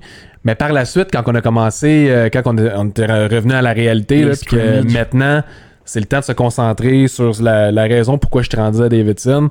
Oui, l'école, mais aussi le basket. C'est que là, tu as le pre-season. Où est-ce que c'est les entraînements? Où est-ce que c'est du 3 contre 3, du 4 contre 4, du 5 contre 5? Parce que ça, ça devient des vraies pratiques. Là, tu vois le, jeune joueur, ben, le petit joueur là, qui mesure 6 pieds 3, mais qui pèse 165 livres mouillés, qui arrive puis qui tire à 8 pieds en arrière de la ligne de 3 points. Tu fais, c'est ça cette affaire-là? Ça sort d'où ça? Puis là, t'as un, t'as un Max Paulus Ouais. qui était reconnu pour sa ténacité défensive. Oui. Puis que lui, tu sais, il était. Tu sais, Max, il est grand comme moi. Il mesure 6 pieds 6, il est long, sauf que lui, ça. euh, la Il est façon qu'il se démarquait, face, là, ouais. c'est ça. Il est dans ta face. Et c'est un joueur qui, qui veut pas le laisser passer n'importe qui euh, à, côté, à côté de lui puis le laisser Autant. marquer. C'est un, c'est, un, c'est un freak défensif. Puis il est encore de même. On joue des fois dans les ligues de garage. Là, puis il donne des, des coups de coude au- à des vieux monsieur. Là, on est comme Ouais, Max, faudrait peut-être que tu te calmes un peu. là. Go, let's go! Là. Ok, correct. Puis lui, il est de même. Il est, il est- il est de même dans la vie de tous les jours. Il est de même en affaires. Il est Il est de même dans hein? tout ce qu'il fait. Fait que c'est le fun. Puis là, tu le voyais, il jouait contre Steph. Puis là, Steph, tout fluide, dribble un peu, tout genre confiant, Relax. bouge un peu, feinte Max. Max, oh, qu'est-ce qui se passe là? Faire ça encore, correct? Shoot un 3 dans la face à Max. Là, Max commence à pomper un peu, là. Puis ça a été de même toute l'année. Puis toute l'année suivante. Puis l'année d'après. Puis c'est de pire en pire parce que Steph il Il était tellement confiant. Il est Sérieux? confiant. Puis le coach lui a donné une longue laisse. Tu sais, en anglais, c'est you, you give him a leash, you either got a tight leash or uh, tu sais, a loose leash. Tu est-ce que tu peux faire ce que tu veux. Là. Puis il y avait la, la lumière verte pour faire ce qu'il voulait sur le terrain. Puis une des raisons, c'est parce que lui, il avait pas peur de faire des erreurs. Ça, c'est quelque chose que, que je dis euh, aux jeunes, mm, que j'ai réalisé un peu tard dans, dans la vie. Ben tard, je suis encore jeune, mais que j'aurais aimé réaliser quand j'étais plus au niveau au secondaire, au cégep, à l'université, c'est qu'il faut pas avoir peur de faire des erreurs, parce que quand tu as peur de faire des erreurs, finalement, c'est que ça nuit plus qu'autre chose. Ouais, ça. Steph, il par exemple, prenait une mauvaise shot, mais il savait qu'il avait fait- pris une mauvaise shot. Fait que lui, ce qu'il ce qu'il faisait, c'est on to the next play. La prochaine, euh, la- le, pro- le prochain euh, jeu, par exemple. Fait que lui, Il y avait ce luxe-là dans sa game. Oui, mais il y avait la mentalité. Par exemple, on va dire que tu prends un mauvais tir. Là. Souvent, ce qu'il y en a des joueurs qui vont faire, c'est qu'ils vont faire Ah, non, la game, elle s'effondre. Ah, le coach va me débarquer. Nanana, pauvre moi, pauvre moi, pauvre moi. Lui, Steph, sa mentalité, c'est Ah non, j'ai pris un mauvais tir. Ah, bon, je vais retourner en défense. là. Je vais aller jouer. Je vais jouer de la bonne défensive dure. Je vais forcer le gars à faire un mauvais tir. Toi, en, en tant qu'entraîneur, tu es sur le bord. Ton joueur là, de première année, il joue contre Michigan, sa deuxième, deuxième partie en carrière. Il arrive, il garoche des tirs à 7 pieds en arrière de ligne de 3 points. Il fait un airball. Il y a 13 euh, revirements. Mais tu sais, habituellement, premier réflexe que tu as comme entraîneur, yank, Qui vient ici. va sur le banc. Mais là, tu, vois le, joueur, il se donne à chaque possession. Oui, il essaie des passes un peu flyées. Mais à chaque fois qu'il fait la. Tu sais, tu le vois qu'il avait la bonne vision. Puis c'était une passe qui, était quand même pire, il aurait dû se faire. Mais il retourne en défense. Il va jouer la bonne défensive. Il va voler 2-3 ballons. Il va mettre sa main à bon endroit, au bon endroit pour faire une déflexion. Euh, à l'offense, il mesure 6 pieds 3, mais il va aller chercher des rebonds offensifs. C'est le plus petit, mais il va chercher des rebonds offensifs ou des rebonds défensifs, par exemple. Tu dis, ouais, je pense que je vais le laisser sur le jeu parce qu'il amène un aspect positif Une au jeu. dynamique. il, il rend les autres joueurs alentour de lui meilleurs. ouais. Puis notre coach disait tout le temps, notre entraîneur Bob McCaleb, c'est les petits détails qui comptent. Tu sais, t'es pas obligé de marquer 50 points dans une game. Mais si par exemple tu fais ce que moi je t'ai montré en pratique, puis que par exemple je t'ai dit de te placer à, cet endroit-là, puis chaque personne se place au bon endroit. Par exemple, quand tu vas contester un- une, une ligne de passe, ta main, là, au lieu d'être comme, comme ça, elle va être comme ça. Tu peux la bloquer, la pousser par en avant. Là, tu vas pouvoir prendre ton premier pas qui était ici, mettre ton pied en avant, puis ça va donner une demi-seconde de plus que le joueur défensif qui vient de passer, euh, le joueur offensif qui vient de faire la mauvaise passe. Fait que là, tu vas être capable de faire un lay-up en transition plus rapidement que, hey, c'est des détails, ça. Incroyable. Fait que nous autres, tous les petits détails, on passait à travers euh, ces, ces détails-là en pratique. Euh, du, du- de la première journée de pré-saison jusqu'à la fin de la saison, tout était vraiment calculé, planifié pour que on soit dans une position euh, d'avoir un avantage contre notre compétition. Mhm. Puis ça revient à ça. Si nos joueurs étaient capables de, se concentrer sur les petits détails, se donner à 100%, avoir une bonne mentalité, de pas de pas avoir peur de faire des erreurs, puis aussi qu'ils performaient sur le terrain, mais coach les laissait jouer. Puis Steph, lui, c'était comme le joueur parfait pour ça. Il rentrait extrêmement bien dans ce système-là. Puis c'est le même qui a, pu vraiment faire sa place dans l'équipe, dans la NCA, puis par la suite se faire drafter. Incroyable. Toi, tu vivais ça, tu sais, c'est quoi? Vous étiez-tu l'équipe de, de basket, vous deviez être pas mal tout le temps ensemble, là, tu sais, je veux Ouais. dire. Ça ressemblait à quoi une semaine typique, mettons, euh, dans cette époque-là, les pratiques, l'école en même temps? Tu sais, Eric, les là, ça fait 14 ans. Là. Hey, ça fait longtemps quand tu y penses. Hein? Mais tu sais, j'y pense encore. euh, ça fait 10 ans que j'ai gradué de Davidson. Mais tu sais, on parlait de, on parlait de Jordan puis tout ça en 98. Là. Il doit en rester un peu. Là. Ben 2006. oui, ben Qu'est-ce que je faisais en 2006? Moi, je rentrais euh, au cégep en technique policière. Mais compte-moi ça. Non, mais pour vrai, à peu près, c'était-tu complètement fou le mix école, pratique, game? Tu sais, y avait-tu des périodes, ça avait pas de sens, le genre de dire, euh, OK, faut que tu sois dans l'autobus après ton examen dans trois minutes, genre? Eh Oui, c'était de même. C'était de Sérieux? même, mais comme je t'ai dit, moi, c'était ma, ma mentalité, c'était que c'était normal. Je me suis jamais plaint de ça. J'ai tout le temps trouvé ça le fun. J'étais heureux d'être là. C'est sûr qu'il y avait des moments où est-ce que je me disais, ça me tente plus d'être là. là. J'étais cœuré. Le coach, là, je te le dis, il m'a dit, euh, sur une période de 4 ans, peut-être une trentaine, quarantaine de fois qu'il allait me payer un billet pour retourner à Montréal. là. Ah, c'était comme ça, ça, Ah, c'était comme technique. C'était, oh, puis je suis gentil là, avec I les mots que je dis. J'ai mais le avec les, les- la façon qu'il le disait aussi, là. Mais j'étais pas le seul. Sais, on avait un gars qui venait de Turquie. Lui, euh, c'était 70 fois en 4 ans. Il s'est fait dire de retourner en Turquie. J'en avais un qui venait du Congo. Lui, il retourne au Congo. J'en avais un autre vrai, de là. l'Angleterre, là. Ah Non, nous autres, on était une équipe qui était internationale, là. Il- il- ton, ton coach, tout le temps ses sites de billets d'avion, là, tout le temps en train de checker. Je te le dis, c'est arrivé une couple de fois là, qu'il arrivait avec le papier. là. C'était comme un, un faux billet. Là. Puis là, il mettait ça sur la table. Il l'a déjà fait. Il mettait ça sur la table, les billets pour les internationaux. il disait, on, on va dire qu'on venait de perdre une partie. Là. Tu sais, moi, je me souviens, là, ah, on a joué contre UCLA. OK, c'était ma, je pense que c'était ma deuxième, ma troisième année. Puis Max Paulus, il- lui, c'était ma deuxième année. Max Paulus, il était euh, blessé. Fait que là, moi, j'étais j'étais partant dans cette partie-là.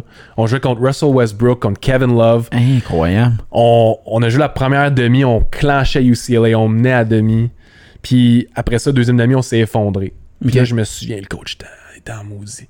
On, était, on est revenu de la Californie à Davidson le lendemain. Tu sais, c'était un red eye. là.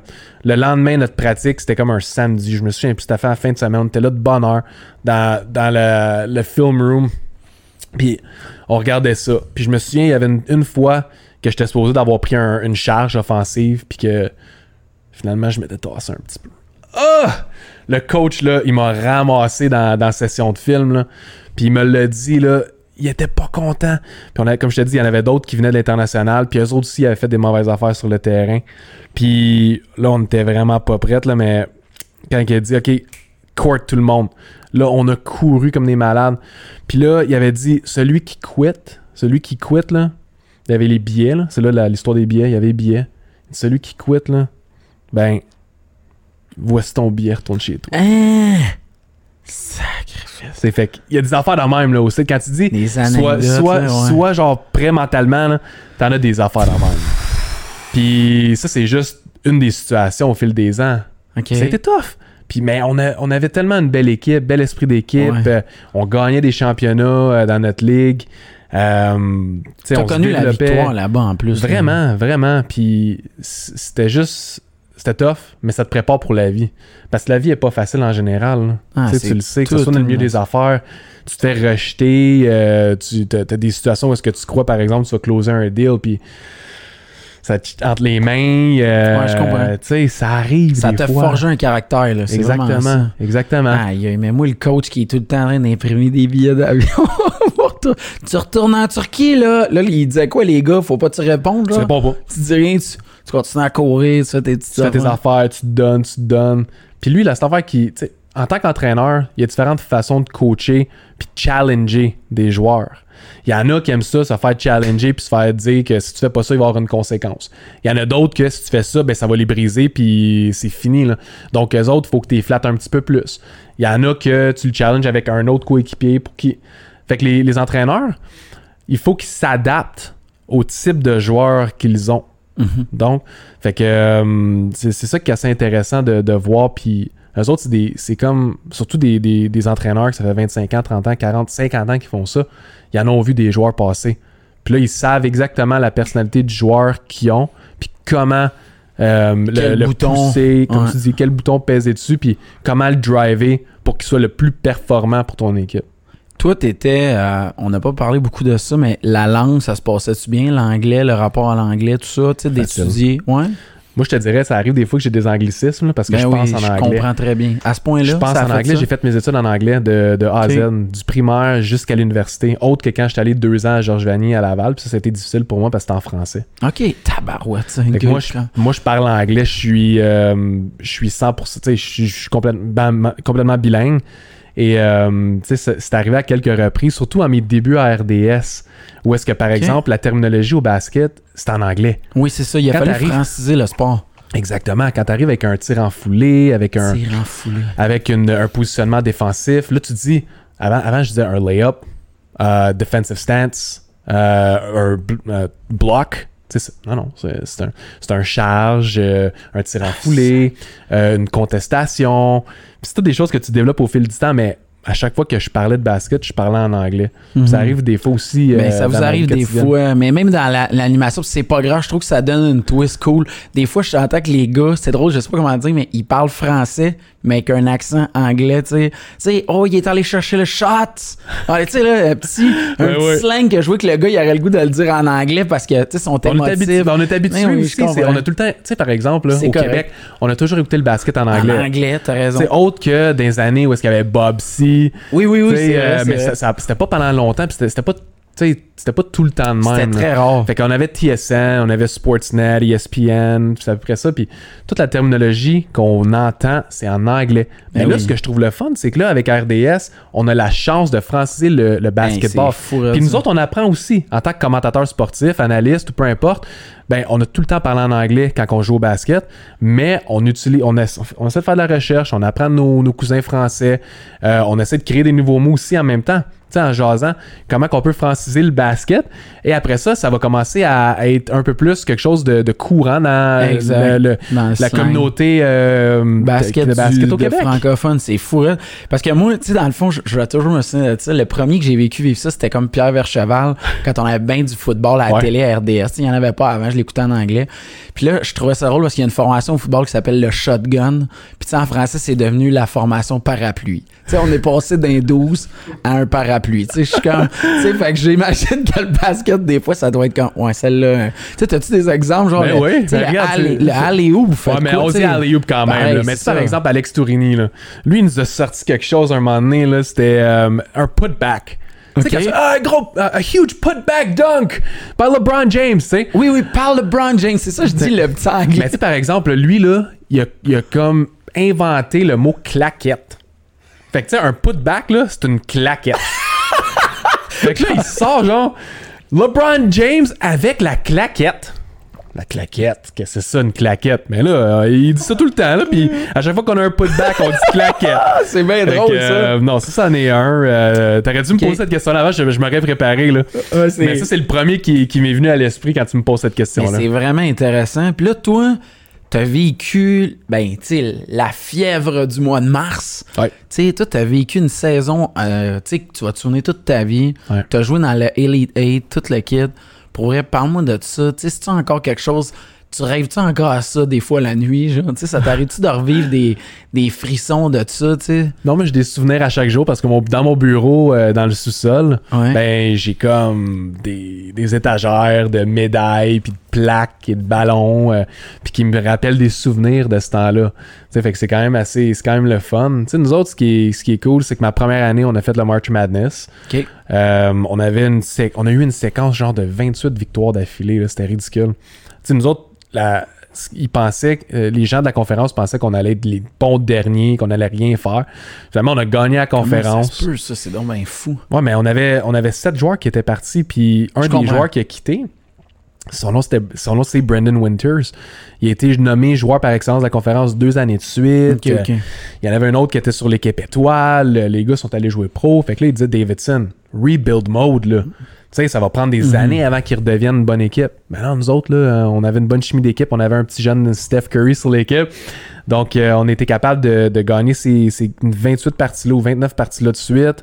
Euh, ou 26, je me souviens plus, là. peu importe, c'était quand même vraiment beaucoup.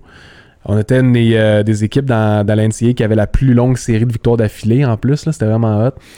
On a gagné notre tournoi de conférence. On est allé au March Madness. On a joué contre Maryland, Contre euh, Grievous Vasquez qui a joué pour euh, les Raptors pendant un petit Ben bout oui, de temps. vrai. Euh, finalement, on a perdu. On s'était dit, bah, c'est vraiment plate. C'est une belle expérience. Ben, l'année prochaine, on va faire de quoi de, de fou. Là. Puis c'est ça qui est arrivé l'année suivante. On a encore gagné notre championnat de conférence. On s'est rendu au March Madness. Première game, Gonzaga. On joue contre Gonzaga. On les bat. OK. Première victoire depuis 69. Oui, oui, oui, c'est ça. OK, je me suis... C'est ça. Première victoire depuis 69 pour Davidson dans le tournoi du Oui, March oui, c'est Madness. Ça, je l'avais lu. C'est fou, raide, ça. Tu sais, c'était c'était comme OK, mais regarde, c'est comme un on était ranking dans notre notre euh, dans notre bracket là. Dans notre C'était comme euh, dixième, vous on autres, là, était dixième, on était Puis les autres, ils dixième. étaient comme Sept. 7. Ouais. Fait que autres, c'était 7 contre 10. Puis ça arrive souvent, tu sais, des upsets de 7 contre 10. Mhm. Fait que là, tu sais, on, on bat Gonzaga. euh, puis après ça, on est contre Georgetown. Le fils, Georgetown, le fils de Patrick, Ewing. avec euh, tu sais c'est avec Roy Hibbert OK. c'est Oui, Roy. Hibbert qui était la star dans le temps j'essaie de me souvenir c'était qui c'était Roy Hibbert qui a joué pour les Pacers mesurait 7 pieds 2 euh, extrêmement long puis nous autres notre stratégie c'était vraiment de le sortir de sa game là. Mhm. parce que c'était lui leur star il marquait beaucoup de points l'entour de l'anneau il prenait tous les rebonds puis euh, nos, deux, nos deux joueurs de post, qui étaient principalement Thomas Sander et Andrew Lovedale, deux joueurs de 6 pieds 8, 6 pieds 9, très physiques. ok? Notre coach, il savait que Roy Hibbert était un peu soft, un peu mou. Là, tu sois physique avec, puis il va sortir de sa partie. Donc, il a mis ces deux joueurs-là sur lui en rotation. Puis Roy Hibbert, il a presque rien fait ce- cette partie-là. À un moment donné, euh, par contre, Georgetown naît quand même par une avance considérable. Puis nous autres, tu sais, on était habitués d'avoir des, des situations où est-ce qu'on se faisait battre, par exemple, à demi, ou euh, où est-ce que l'autre équipe avait des séquences. Mais tu sais, nous autres, notre coach, ce qu'il nous disait, c'est on y va par, euh, par séquence de 4 minutes. OK? C'était ça le coaching. 4 minutes. Fait que On nous autres, ce qu'on veut minutes-là. faire, là, c'est gagner ces 4 minutes parce qu'à chaque 4 minutes aux États-Unis, au niveau de la NCAA, c'est que tu as un, un time-out des médias, un temps d'arrêt des médias. Donc, c'est comme déjà tout coupé. Non seulement, tu sais, en deux demi, tu as le 20 minutes, 20 minutes, mais ces petits 4 minutes-là, J'aime ça. tout au long. Donc, nous autres, ce qu'on se disait, c'est correct. On vient de perdre ces 4 minutes-là, on perd par 15, mais on veut gagner le deuxième. On Correct? recommence une. Fait que, on l'a gagné par 5. L'avance est de 10 dans l'autre équipe. OK, on l'a gagné le deux- le- l'autre euh, l'autre 4 minutes après. L'avance est coupée à 2. Puis là, tu sais, c'est le même que notre, notre coach nous poussait, puis il allait vraiment de petits, euh, de petites ouais. séquences par séquence. Donc, euh, après ça, finalement, on, on- on était en fin de match. euh, le match était extrêmement serré. Puis, euh, Andrew Lovedale a été. Il restait quelques secondes, je me souviens. Il, va chercher le rebond, le plus gros rebond de sa carrière, sur la, ligne de fond à droite. Il va chercher ce rebond-là, mon gars. Il ressort à Steph. Steph, il est en haut de la bouteille, à la ligne de 3 points, genre 4-5 pieds en arrière. Tu sais, son tir, réussit le tir. Les cassés. là. Oh! Quel tir! Puis je me souviens, on était sur le banc, on capotait. Puis après ça, la, t'entends la, la sonnette sonner, là. puis on gagne, on bat Georgetown, on court sur le terrain, on saute partout, puis après ça, on réalise, hey, c'est pas fini, là. Correct, on a gagné, là, on se calme, on to the next, la prochaine. Fait que là, tu sais, oui, on a célébré un peu, mais après ça, on a dit, bon, c'est le temps, la semaine prochaine, on revient, puis on va pouvoir jouer contre la prochaine équipe. Incroyable. Puis la prochaine équipe, c'était Wisconsin. Hey, Ouais. C'est des gros clubs. C'est des gros clubs. Puis nous autres, là, dans, dans notre, euh, notre vestiaire à Davidson, on avait les, des dossards de, de grosses équipes battues. Tu sais, fait que dans le temps, au fil des années, par exemple, il avait battu St. Joe's, il avait battu euh, NC State. Non, il avait pas battu NC, c'est nous autres qui les a battus, fait qu'on aurait pu, on a pu l'ajouter. Nous autres, on a battu des gros clubs là, quand, hein? quand j'étais là. Fait que là, tu sais, on a racheté Gonzaga, on a racheté Georgetown. Puis finalement, tu sais, on a battu Wisconsin vraiment facilement. là. Exact. Puis après la victoire contre Wisconsin, je me souviens, on se lève, on marche. Sur la main. Aucune réaction.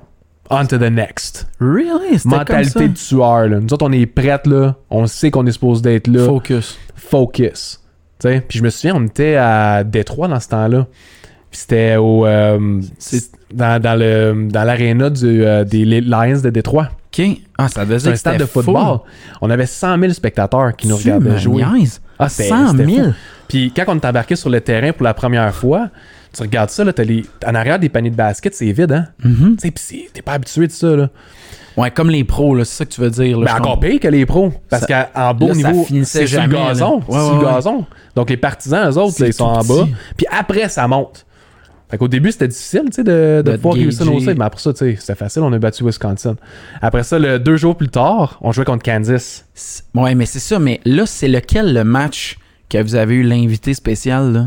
LeBron. Oh my God. Je pense que c'était contre Wisconsin. Ça, là, c'est tellement une belle anecdote dans le sens où, moi, la, c'est drôle, je capote de dire ça parce que la première fois que j'ai écouté du basketball de la NCAA, c'est à cause de ça. Ah ouais. Tout le monde m'avait dit, les gars à l'école, tu sais, moi j'ai étudié au chef de Trois-Rivières, le basket c'était fort. puis Les gars ils disaient, il y a un match qu'on va écouter, ça a l'air que LeBron James s'est déplacé une game pour voir un joueur jouer Ouais. parce qu'il veut encourager son équipe à le drafter. Fait qu'il était allé voir le match. Fait que je fais, OK. Puis là, tu sais, j'ai dit, c'est quoi son nom? Puis là, ils disent Stephen Curry, aucune idée. Ah ah. Fait que là, je mets ça. Puis là, à un moment donné, les gars, ils disent des noms, tu sais, dans la- l'animation, tu sais, comme William Archambault, the 22, tu sais, là. Ouais. Là, je suis comme, oh, ça sonne comme. Puis là, dans ce temps-là, tu sais, le net, c'était. à- Tu sais, puis là, je suis putain, je fais, aïe, il y a des Québécois dans cette équipe-là. Ah je suis ouais. complètement fou, man. Puis j'avais écouté ce game-là. C'était débile, ça aussi. C'était quand même un beau souvenir.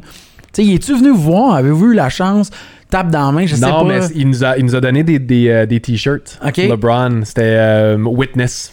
OK. Comme We are witnesses of some, something that's going to be great, it's going to happen now. Témoin quelque chose de spécial. C'est donc ben hot, ça. Il nous a donné ces, ces t-shirts-là, Witness, Davidson, puis nous autres, on, on portait ça. C'était vraiment le fun. Mais encore une fois, ça revenait à dire que nous autres, on était prêts mentalement. On était comme des, des gars qui étaient vraiment. Non, mais pour vrai, là, la préparation du mois d'août jusqu'au mois de mars là, est faite pour une situation de même. Que t'es là, puis t'as pas peur d'être là, puis tu te dis pas, ah ouais, je, je C'est trop pas gros, ça me dépasse. Non, non, on est là parce qu'on est supposé d'être là. Ça fait des années qu'on qu'on travaille, puis on se prépare, on travaille comme des fous en pratique pour que ce soit facile une fois qu'on joue une game, puis qu'on soit sur la- le, le- le plus gros stage au monde. Puis dans ce temps-là, au March, pendant le mois de mars, le plus gros stage au monde, c'est ça. C'est ça, exact. Puis on était là. On était prêts pour ça. Notre entraîneur nous a préparés pour ça. Puis notre mentalité était faite en sorte. Incroyable. Puis là, vous vous êtes rendu contre Kansas, ce match-là qui doit pas être euh, le fun à repenser. Non, puis le pire, c'est qu'il y a des gens qui me posent la question Tu l'as-tu réécouté ce match-là? Puis non, j'ai jamais réécouté. T'as jamais réécouté J'ai jamais réécouté. J'ai jamais réécouté. J'ai vu des, euh, des petits segments, mais j'ai jamais voulu réécouter. Peut-être que je vais la réécouter un moment donné, là. Mais non, ça m'a jamais tenté. Je te comprends. Ça, Tout, pris- tu sais, ça pourrait, là, ça, ça nous a vraiment fait de quoi. Puis c'est pas comme ça on s'est fait blowout, là. J'aurais tout. préféré me faire blowout. Quand tu Sérieux? y penses, ouais, me faire clencher par Ça 40. aurait été là. clair. Vous autres, c'est parce que toi, dans ton esprit, c'est vous aviez une chance de les battre. Là. Il y avait rien de. T'étais à deux points de battre. Puis on jouait contre les- des bons joueurs en plus. là. T'avais, euh, c'était euh, Brandon Rush, euh, t'avais Mario Chalmers, Sasha Khan, euh, tu sais, des, des bons joueurs qui ont fait de la NBA. Puis on, tenait tête à eux autres. Là. Tu sais, on jouait contre eux. Puis je me souviens, là, le dernier, tu sais, dans le jeu que le coach avait préparé, c'était qu'on allait utiliser Steph Curry comme cobaye. Puis ce jeu-là, on l'avait fait à plusieurs reprises là, dans le passé, dans les pratiques. Tous les jeux qu'on fait dans nos parties, là, surtout en fin de match, ou des possessions où est-ce que par exemple il restait une seconde, Il y a une toutes des confiance, choses qu'on avait déjà fait Ben oui, ben oui, ben. En fin de pratique, on avait tout le temps un petit 5 minutes pour pratiquer ces jeux-là. Puis là, il nous a dit, on fait ce jeu-là. Puis Steph, lui, il aime ça prendre des gros shots, mais il savait qu'il allait avoir deux joueurs sur lui, puis qu'il allait décocher un tir fou. Là. Puis Jason Richards, c'est lui qui a décoché le dernier tir. C'est un excellent tireur de trois points. C'était un des leaders au niveau national en termes de nombre d'assists, mais en termes de tir de trois points aussi, un excellent pourcentage. Puis lui, là, tu le vois, Steph, il a le ballon, il y a deux joueurs sur lui, kick la balle à Jason Richards, complètement tout seul. Un tir qui a réussi des milliers de fois en pratique. Puis il l'a complètement choqué à droite. Là. Ah. Mais ça, ça aurait pu être. Tu sais, pour vrai, dis-toi, on a perdu par deux. Hey, je sais, c'était. Il réussit ce tir-là au buzzer, là. Trois points, on se rend au Final Four. T'as-tu passé? Quelle histoire! tu sais, t'as George, George Mason qui l'a fait il y a des années d'avant, quelques années avant. Oui, c'est vrai, je me souviens ça. Ils l'ont fait, ils sont rendus au Final Four. Je pense qu'il y a peut-être VCU qui l'a fait euh, aussi un peu quelques années après. Mais si Davidson avait été capable de se rendre là, battre, tu sais, euh, Gonzaga, Georgetown, Wisconsin, euh, Kansas, puis là, ça, on joue euh, dans le Final Four, puis en plus, t'as comme le, le spotlight médiatique Ben alentour oui, Steph. Curry. Ben oui, ben oui, ben oui. hey, ça aurait été tellement fou. Tu sais, surtout que là, on le sait que Kansas a tout gagné. Ouais. Tu sais, vous les avez chauffés, là. Eux autres, ça. C'est niaiseux, mais eux autres, ils ont dû se rappeler de ça. Ça a dû leur donner un oomph de continuer parce que après, tu sais, je veux dire, crime, j'ai dit, tabarouette, ils ont chauffé probablement.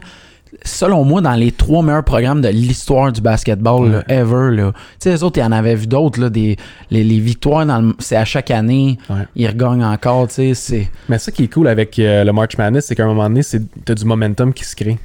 Oui, oui, c'est ça, C'est exactement. un match. T'as Ouais. un mauvais match, là, comme on va dire Georgetown, il y a un mauvais match, ou Wisconsin. Il y avait juste, ils ont juste eu un mauvais match.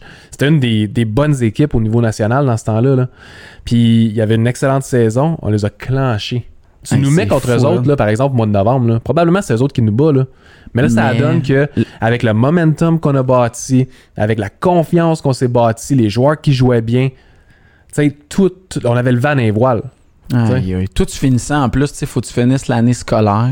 Ouais. Tu sais, Il doit y avoir un bout weird là que tu sais, le monde, ils vous le remettent. euh, tu sais, les gens sont comme, ils vous reconnaissent dans la petite communauté. Tu sais, tu devais vivre ça. Ouais, C'était une petite école, hein. Donc, euh, nous autres, tout le monde nous connaissait. On se promenait. euh, je me souviens quand on est revenu en autobus, c'était vraiment tard le soir. C'était peut-être même 2 heures du matin. On avait des milliers de personnes là, qui étaient là, qui nous accueillaient à l'aréna. Ah, ouais, tant que ça. On arrivait. Euh, c'était fou. Les, les jeunes, ils ont tous- les jeunes de l'université sont tous sortis de leur dorm, de leur, dorma- leur, euh, leur dortoir, sont venus nous, nous voir, nous féliciter. Nos profs, dans nos cours le lendemain, même pour la semaine qui suivait, tu sais, ils nous félicitaient aussi. C'était comme une dingue. petite vedette là, sur, sur le campus. Mais ça devait là. être quand même touchant. Là, vous autres, vous étiez dans un genre de sentiment là, inaccompli. Puis eux autres, tu sais, ils- non, mais pour eux autres, ça les avait inspirés. Là, il y avait quelque chose. Moi aussi, dans mes meilleurs printemps, c'est des périodes où le sport a eu un impact positif. Moi, je me souviens encore, tu sais, des, des- comme je me sentais bien, j'aurais capoté de vivre ça, tu sais, sur un. À, à- à cette échelle-là, là, quand tu sais ce que ça représente, tu sais, moi, Ouais. le, le NCA, tu sais, le documentaire sur NC States, là, t'en parlais, tu sais, c'était du même, à- la même genre d'histoire, là, que on aurait raconté tout le temps, mais pour moi, tu sais, je sais que c'est quelque chose de pas évident, tu sais, de vivre ça, mais pour moi, moi, ça m'impressionne vraiment gros. Je te dis, Ouais. j'ai lu l'histoire 50 fois, je l'ai compté à plein de monde, je savais pas tout ça. Tu sais, euh, pour vrai, je te lève mon chapeau, c'est une des meilleures anecdotes, une, une des meilleures histoires de sport ever, c'est toi qui l'as. Mm. Ben, En tout cas, c'est quelque chose euh, qu'on a vécu puis qu'on qu'on va tout le temps se souvenir. Puis que les joueurs avec qui que j'étais, avec qui j'ai joué, je suis tout le temps, tu sais, on, a- on a communication. quelque chose là qui, Hey, qui nous connecte, hein. qui va toujours nous connecter. Ah, c'est, sais? c'est, c'est clair, tu sais. Puis c'est cette année-là, dans le fond, vous autres, vous quittiez, tu sais, dans... Ben, toi, t'aurais pu revenir une cinquième année. Non, moi j'ai, c'était ma deuxième année ça, c'est le March Madness. Puis Ok. j'ai fait deux ans de plus après OK, ça. elle continue à jouer. Euh, Steph il a fait une année de plus. OK. Puis après ça, euh, il a décidé d'aller pour la NBA. OK, il a quand même ça. fait un bout, il aurait pu y aller avant. Il aurait pu, il aurait pu. D'après moi, là, il aurait pu. Par contre, tu sais, euh, comme tu peux voir, tu vas sur Google, tu tapes euh, le, le- le rapport de scouting de, de Steph Curry avant de se faire repêcher. C'est juste des commentaires négatifs. Là. Trop petit. Rien tout. de positif. Mm. Puis Lui, euh, il a utilisé ça pour se motiver. Puis quand il s'est fait repêcher la, la troisième année, je pense que c'était lui qui, euh, qui menait la, la- les États-Unis, la, NCAA en nombre de points par match. là. Euh, il a dit Regarde, je suis prêt au prochain niveau, puis le prochain niveau, c'est la NBA. Nous autres, on pensait tous qu'elle allait se faire repêcher par les Knicks ou quelque chose de même. là. Puis on voulait que ça se repêché par les Knicks. À New York, ça serait là. parfait pour lui. Allez le voir, tout. C'est un des gros marchés. Ouais, non, c'est c'est ça. C'est plus le nouveau gros marché. Là. Puis, euh, en fin de compte, tu sais, quand tu regardes ça euh, 10 ans plus tard ou 11 ans plus tard, parce qu'il s'est fait repêcher en 2009, tu te dis les, une chance, premièrement, qu'il n'est pas allé au Knicks. Exact. une chance qu'il n'est pas allé au Knicks. mais, hein. Puis, deuxièmement, les Timberwolves ont fait toute une gaffe. Mais, hein. Ils ont drafté, ils ont repêché Ricky Rubio Ah ouais, je me suis- je et sais même plus Johnny du nom, mais Flynn. il avait dit que c'était c'est ça qui ressortait que c'était l'équipe qui avait passé par-dessus le plus. euh, Back à back. Ah oui, tu sais, dis-toi, là, t'as le t'as le pick numéro 5-6. ouais. Puis c'est pas que tu décides d'aller repêcher genre un, un joueur de centre ou une autre position. Tu, re- tu vas Le même, repêcher oui, oui, c'est ça, la même position. deux meneurs de jeu avant Steph Curry. Mais tu peux pas le savoir, cette affaire-là. Ah non, c'est Tu sais, ça. c'est comme euh, Michael Jordan se faire pêcher euh, troisième, tu sais. Non, c'est ça. Mais c'est comme si c'est dans le sens que, il y a carrément. Tu sais, pour moi, je pense que les Warriors de Golden State ont longtemps été un des plus mauvais marchés de basket. Tu sais, c'était. c'est comme les Royals de Kansas City au baseball. Je connais personne qui est vraiment fan. Mais les, les Warriors de Golden State sont pour toujours, on va se souvenir de ça. Tu sais, puis c'est fou de dire que LeBron voulait leur pêcher, puis c'est devenu quasiment son principal rival. Ouais. Tu sais, dans cette période-là, Quand tu y penses, là, LeBron, fou, là. LeBron aurait trois autres championnats. Le legacy serait complètement insurmontable si c'était pas de Curry puis de sa clique. Là. Tout est arrivé en même temps, Thompson, les autres joueurs. Là. Moi, euh, pour vrai, tu vis ça encore? T'as-tu eu l'occasion de vivre ça? Tu sais, euh, d'aller voir un match là-bas, de- des contacts avec Stephen. T'as-tu permis de vivre ça? Tu sais, as-tu été loyal un peu envers l'ancienne gang? Je te dirais que oui, surtout en début de carrière. Tu sais, quand il a fait la NBA pour la première fois, on communiquait, euh, je te dirais, une fois par euh, deux semaines, par mois. Euh, il m'envoyait ses workouts pour me préparer, pour moi aussi, au niveau professionnel en Mhm. Europe, peu importe. C'est sûr qu'au fil du temps, les années qui passent, ben là, lui, il devient de plus en plus populaire, il est de plus en plus en demande, il signe des gros contrats, là, il signe un contrat de 200 quelques millions. Hey. Euh, il, y a, il y a un contrat avec Under Armour qui génère des millions aussi. C'est un homme d'affaires, il a sa compagnie. Donc, c'est beaucoup plus difficile d'être en contact avec un joueur comme ça. Je comprends. Mais tu sais, nous autres, on a eu la chance à quelques reprises, je te dirais, au cours des 3-4 dernières années, de le voir peut-être euh, 4-5 fois. Tu sais, euh, quand j'étais allé à Toronto en 2019 pour les, euh, les séries éliminatoires, quand il était à Toronto, c'était les Warriors contre euh, les Raptors. Mhm. Game 5. Euh, j'étais allé. Je suis descendu euh, à Toronto. Incroyable. Puis, tu sais, c'est le fun avec nous autres, les médias. On a des passes, on peut se promener n'importe où dans, dans le Scotiabank Arena. Et euh, on a même accès au vestiaire. Ah, Donc là, ouais. moi, j'avais texté Steph au début. Je disais, Hey, je vais passer. Il, dit, euh, il me répond, il me dit, ah, ben, tu viendras me voir après la game. Mais là, finalement, je passe devant leur vestiaire, puis, tu sais, je l'entends, il parlait. Fait que là, je m'en vais à côté, puis là, je me cache derrière le mur. là. Puis il y avait des photographes tout en arrière, là, parce que les photographes, eux autres, ce qu'ils font, c'est quand les joueurs ils sortent, ils prennent en Ils photo. sais. prennent en photo, sont prêtes. Là. Donc là, euh, je regarde, je me cache derrière la main, je dis Yo, Steffi Parce que moi, je l'appelle tout le temps Steffi, tu sais. Puis là, il fait. Là, il me regarde, il fait Well, what's up? Là, il sort, on a un, comme un handshake, là. Vous Fait refait, on fait ah, notre ça fait tellement film, c'est Puis que- euh, après ça, on jase tout. C'est juste avant la game, fait que là, on avait pas beaucoup de temps pour jaser. Wow. Puis là, euh, il dit à, à une des photographes, il dit Ah, prends le sel à Will, là, prends une photo. À chaque fois que je le- qu'on se voyait, il voulait tout le temps prendre des photos parce que lui, ce qu'il fait, c'est qu'il se bâtit un genre de, de cartable de mémoire de toutes les. souvenir de ce qu'il a accompli, les boys Exact. along the way. Donc là, euh, on a pris notre photo ensemble, euh, comme Oh à chaque my fois. Puis euh, pour ça, j'ai envoyé après la game. là, J'ai dit, ah, euh, en espérant qu'on va pouvoir se revoir, tu sais, la prochaine partie. Puis là, finalement, les Raptors ont gagné. Fait qu'on a, on a, on a pas pu les revoir. là. Mais, euh, ça, c'est c'est quand la, même cool, c'est la dernière fois que je l'ai vu, là, c'est l'année passée. Mais on s'est parlé une couple de fois depuis. Là. Je trouve ça tellement beau que tu sais, le, le sport, ça que ça fait aussi, on se souvient. Tu sais, l'espèce de. Je sais pas comment le dire, mais on- tu croises le regard de tes chums, de des gars qui t'ont joué, puis Ouais. sans le dire, on se dit tout, on, on s'en souvient. man. Exact. On le sait, là. Tu comprends très bien ce que je veux dire. Ouais. Ah, mais pour vrai, c'est fou, Red. Il faut que, quand même, je garde un peu de temps pour te parler de la NBA qui s'en revient dans la bulle, Oui. dans le contexte euh, du, du, du retour au sport, pas de partisans. Qu'est-ce qu'on s'attend, selon toi, à voir de plus? Est-ce qu'il y a des éléments marquants que tu dis aux amateurs? Examinez ça, là. Il y a beaucoup de sports. On, on va entendre les coachs gueuler leur stratégie? Parce que moi, le basket, ça me fait rire. C'est le seul sport que, ça fait comme à la lutte, là, les gars. Ils se lèvent, ils crient des affaires, puis là, ils vont se rasseoir. Là, on devrait les entendre, techniquement. On devrait entendre plus ça. En tout cas, ça, c'est une, bonne question. C'est une, bonne question. Puis, euh, il y a tellement de différentes réponses que je pourrais te donner. Mais, tu sais, première chose, c'est que ce qui est intéressant, c'est qu'il va pas avoir de partisans. Donc, euh, le fait avoir de partisans, quand tu vas regarder ça, ça va être vraiment différent. Ça va être comme un, un genre de Summer League ou une ligue d'été. Quand on regarde ça, il y a comme personne dans les estrades, tu vois juste les joueurs qui jouent. Ça, c'est la première chose qu'il va falloir regarder puis qu'on va trouver assez intéressant. Puis comment les joueurs vont réagir à ça.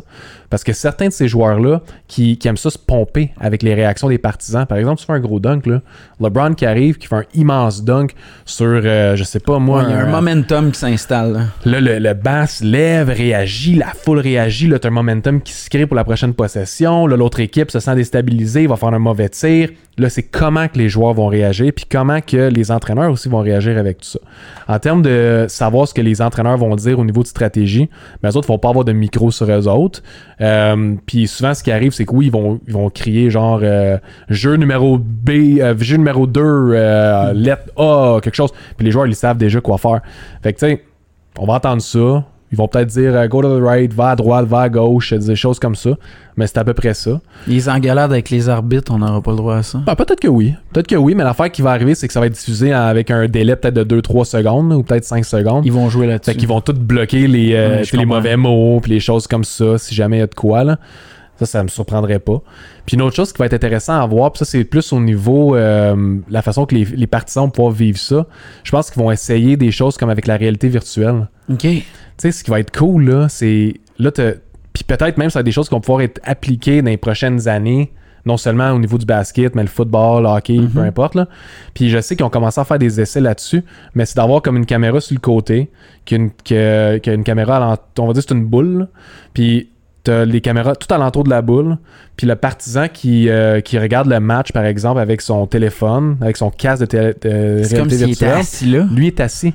Fait que Tu les écouteurs, fait que là, niaises. lui, tu sais, il est pas obligé, par exemple, d'aller à Toronto voir le match. Il va vivre en vraiment comme s'il est là. Il est dans son salon, il est assis là.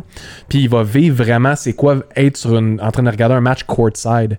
Fait que pour la NBA, ça c'est une autre façon d'aller chercher de l'argent Ben oui. des partisans. Tu sais, par exemple, toi, tu te dis, je, veux- je veux vivre cette, cette expérience-là. Je suis pas prêt à me payer un trip de 400$, 500$ pour aller à Toronto, mais je vais être prêt à payer, on va dire, un 15-20$ pour vivre l'expérience de télé, télé, euh, virtuelle avec mes, euh, mes chums à la maison. Tu vas te payer un access puis vous allez l'essayer. Exactement. Par Aïe, game. aïe, je sais pas que ça va être j'avais- 20$, peut-être ça va être un All-NBA Access de 150$ ouais, ouais. par année, mais, imagine, va tu ça. ça. Donc là, tu vas avoir Jack Nicholson à côté de toi. Quand tu vas, rega- tu vas être Les avec les Lakers. tu vas pouvoir le regarder. Il va être ici. Lui, il va regarder la caméra. Il va te faire des, des simagrées ou je sais pas quoi. Puis là, tu vas regarder la game. C'est euh, cinglé, man. c'est sûr que ça s'enligne vers ça. Mais- Puis là, c'est le temps de le faire. Puis ça accélère aussi cette tangente-là de vouloir utiliser la Le réalité virtuelle. développement puis comme tu le vois, dans- par exemple, avec le, le confinement en ce moment, tu sais, on, on voyait, par exemple, ça c'est mon, mon plus mon parcours de banquier, puis de- du niveau de- d'homme d'affaires, c'est qu'on voit maintenant que le télétravail, c'est quelque chose qu'on faisait de... On le faisait dans les entreprises, mais c'était pas quelque chose qui était à travers les Énorme, entreprises. ouais. Mais là, ça a accéléré la oui, patente oui, ça a encouragé ça complètement. e-commerce. Même chose. Tu sais, on voyait des entreprises qui vendaient en ligne. Oui, on disait dans le futur, la majorité des gens vont vouloir acheter en ligne. Mais là, il y a eu un gros boost. Puis ça a eu un impact majeur sur, euh, par exemple, le milieu immobilier. Mhm. Tu sais, euh, les, les, les, les centres d'achat. euh, Peut-être que les gens vont plus réagir de la même façon. Vont plus aller magasiner autant qu'ils magasinaient avant parce que maintenant, ils sont capables d'aller acheter les affaires en ligne. Les Exact. personnes d'un certain âge, ils se disent Ah ben, tant qu'à y être, je vais juste acheter mes petites affaires en ligne, je vais les faire livrer. Donc, je vais plus aller dans les centres d'achat. Mhm. Donc, ça, ça allait comme évoluer beaucoup plus rapidement de ce niveau-là dans notre société pour nous, nos actions personnelles, mais aussi au niveau de plein d'entreprises comme la NBA qui utilisent la réalité virtuelle, qui peuvent monétiser cette nouvelle source de, de revenus. débile. T'as-tu un coup de cœur? Y a-tu un match-up que tu voudrais voir, une série que tu dirais aux amateurs, faut que vous soyez attentifs à ça, ça va être vraiment Tu veux, quelque dire, chose. tu veux dire genre euh, une série, si jamais j'avais une série de Non, ben en ce moment, là, quand les playoffs vont se produire, tu sais, mettons, mettons qu'on y allait pour les deux favoris, ça serait comme les Bucks contre les Lakers. Mais y a-tu une série que, mettons, tu me dirais ça, les amateurs, si ce match-up-là se présente cette année, faut absolument vous l'écoutiez. Ben, il y en a plusieurs, tu sais, en tant que, que je fan de basket, commentateur de basket, ancien joueur, tout, euh, je te dirais tout. Il y en a qui vont être un peu moins le fun. C'est sûr que les matchs, les matchs de pré-saison, ben pas de pré-saison, mais les matchs de saison régulière, les huit derniers qu'on va regarder, ça va être un peu awkward. Les joueurs vont être rouillés. Ça va être. ça va pas être les meilleurs matchs au monde. Ça va prendre peut-être 2, 3, 4, 5 matchs avant même que les joueurs redeviennent au niveau qu'ils étaient. Par contre, une fois qu'on embarque dans, dans une série éliminatoire, euh, moi, ce que j'aimerais voir, c'est un affrontement Zion contre LeBron. Première, Ça, euh, ça première serait ronde. Pélican contre les Lakers. contre les Lakers. Lakers qui vont être les premiers. Pélican qui ont la chance d'être le, huitième spot. Il faut qu'ils se battent contre Memphis, qui, ont- qui sont actuellement huitième. Mhm. Mais ça pourrait être une série qui, euh, qui peut être extrêmement intéressante. Puis en même temps, c'est comme la passée du flambeau à la prochaine génération de, de futures étoiles dans la NBA quand tu y penses. LeBron à Zion. Zion va devenir le, le go-to guy de la NBA. Le poster boy, tu le sens, Ça, on, comme ça. on pourrait parler de ça pendant des heures de temps, là, mais tu sais, Zion, ça va être un des joueurs qui a beaucoup, beaucoup de potentiel pour devenir cette prochaine vedette-là. Mais moi, j'aime aussi Luka Doncic. Mais Moi, ça, je un autre l'aime. débat, Moi, c'est lui. Je l'aime vraiment beaucoup. Lui. Je l'aime, Luka Doncic. Mais euh, ça, c'en est une. Donc, Lakers, Pélican. Euh, Raptors, Bucks Ah ouais, ça. euh, en troisième ronde. Euh, Ça serait complètement ça, ça serait fou. Puis, euh, je te dirais, la meilleure série, ça serait Lakers-Raptors. Ah ouais, ça, ça serait malade mental. Lakers-Raptors, la chance de pouvoir gagner un deuxième championnat quand tout le monde disait oubliez ça les Raptors là ça va finir euh, sixième huitième tu sais même moi en début de saison je disais Raptors là va finir dans le top 4 dans l'est ils sont deuxième Ils sont fous, Nick Nurse va gagner fou. coach de l'année Eh oui, moi, je suis sûr que c'est oui. sûr que lui c'est sûr que c'est lui qui va gagner ça Siakam est probablement le most improved player de- des deux dernières années. Là. ah sûrement C'est le joueur qui fait une séance. Je regardais les stats versus ceux de Kawhi l'année Ouais. passée. Ouais. On a vu ça passer. Puis, tu sais, pour vrai, je considère que Siakam, en plus, les gars, je sais pas si vous réalisez, mais tu sais, il n'y a pas beaucoup de joueurs qui parlent français dans le Canadien. Crime Pascal Siakam avec les Raptors de Toronto parle un excellent français. Mais oui, puis l'autre fois, c'est drôle là, parce que nous autres, on reçoit des courriels pour euh, parler avec les Raptors, euh, les joueurs, euh, puis leur poser des questions parce qu'on fait partie des médias. Et euh, il y a peut-être deux semaines, j'ai eu la chance de parler avec Pascal Siakam puis poser quelques questions. C'est le fun. Puis lui, la première chose qu'il qu'il dit, parce qu'il y avait un gars qui a posé des questions en français avant moi, parce que moi je pose des questions, je pose trois quatre questions. j'ai dit, Bon, euh, on en a des questions en français aujourd'hui, euh, c'est bien le fun. il s'en rendait compte là, Ben oui, parlait. C'est tellement cool ça. Tu sais, quand j'avais vu l'année passée, je suivais les séries, je suis genre, my god, il y a donc bien des gars qui parlent en français, Ibaka, tout ça. euh, Ouais. une coupe de boys. Puis, tu sais, pour vrai, moi, LeBron, j'y souhaiterais tellement. Je trouve que, tu sais, ce que j'ai trouvé cool de la carrière de LeBron, c'est le fait que, ben, tu sais, le move de revenir avec les Cavaliers, c'était complètement cinglé. Ça, Eh oui. c'est, pour vrai, c'est dans mes. Je le sais, là, tu sais, Golden State, tout ça, j'ai Jersey, mais je veux dire que, tu sais, le comeback, ils perdaient 3-1, ils sont revenus. Moi, le septième match de cette série-là, Ouais. les, les, les Cavaliers contre euh, les, les, les Warriors, c'est un de mes meilleurs matchs de basket de tous les temps.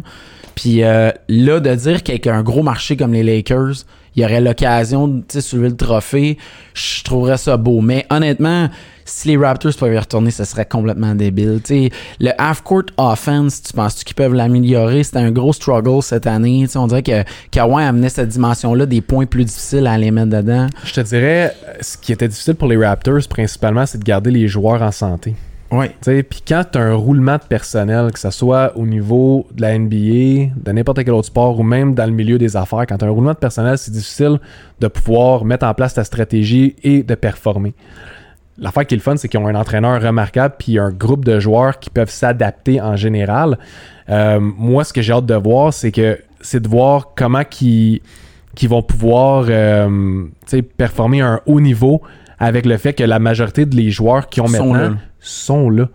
Euh, Toi, ça, tu penses que ça va être une des équipes qui va être les plus avantagées? ça l'est. Ça, Ah ouais, en plus, ça faisait partie d'une des questions que j'ai posées à Pascal Siakam. C'était depuis le début euh, du mois, depuis le mois de janvier, je pense qu'ils ont joué une trentaine de parties et euh, ils ont, ils ont peut-être perdu une ou deux games euh, ou peut-être trois, quatre parties comme ça. euh, Non, attends, non, c'était pas ça, c'était pas ça. C'était, ils ont gagné 26 sur ces 30-là. Puis dans ces 26-là, euh, il y avait tous des joueurs. euh, il y en avait quelques-uns qui étaient, qui étaient blessés. starting five Il y avait était une Tu sais, Puis le fait d'avoir eu cette expérience-là où est-ce que tu avais une rotation de joueurs qui étaient blessés, après ça, tu peux pas te, te fier par exemple sur euh, Larry ou Van Mm. Vliet, des joueurs qui allaient Important. être euh, importants pour toi, un Mark Gasol, euh, Ibaka.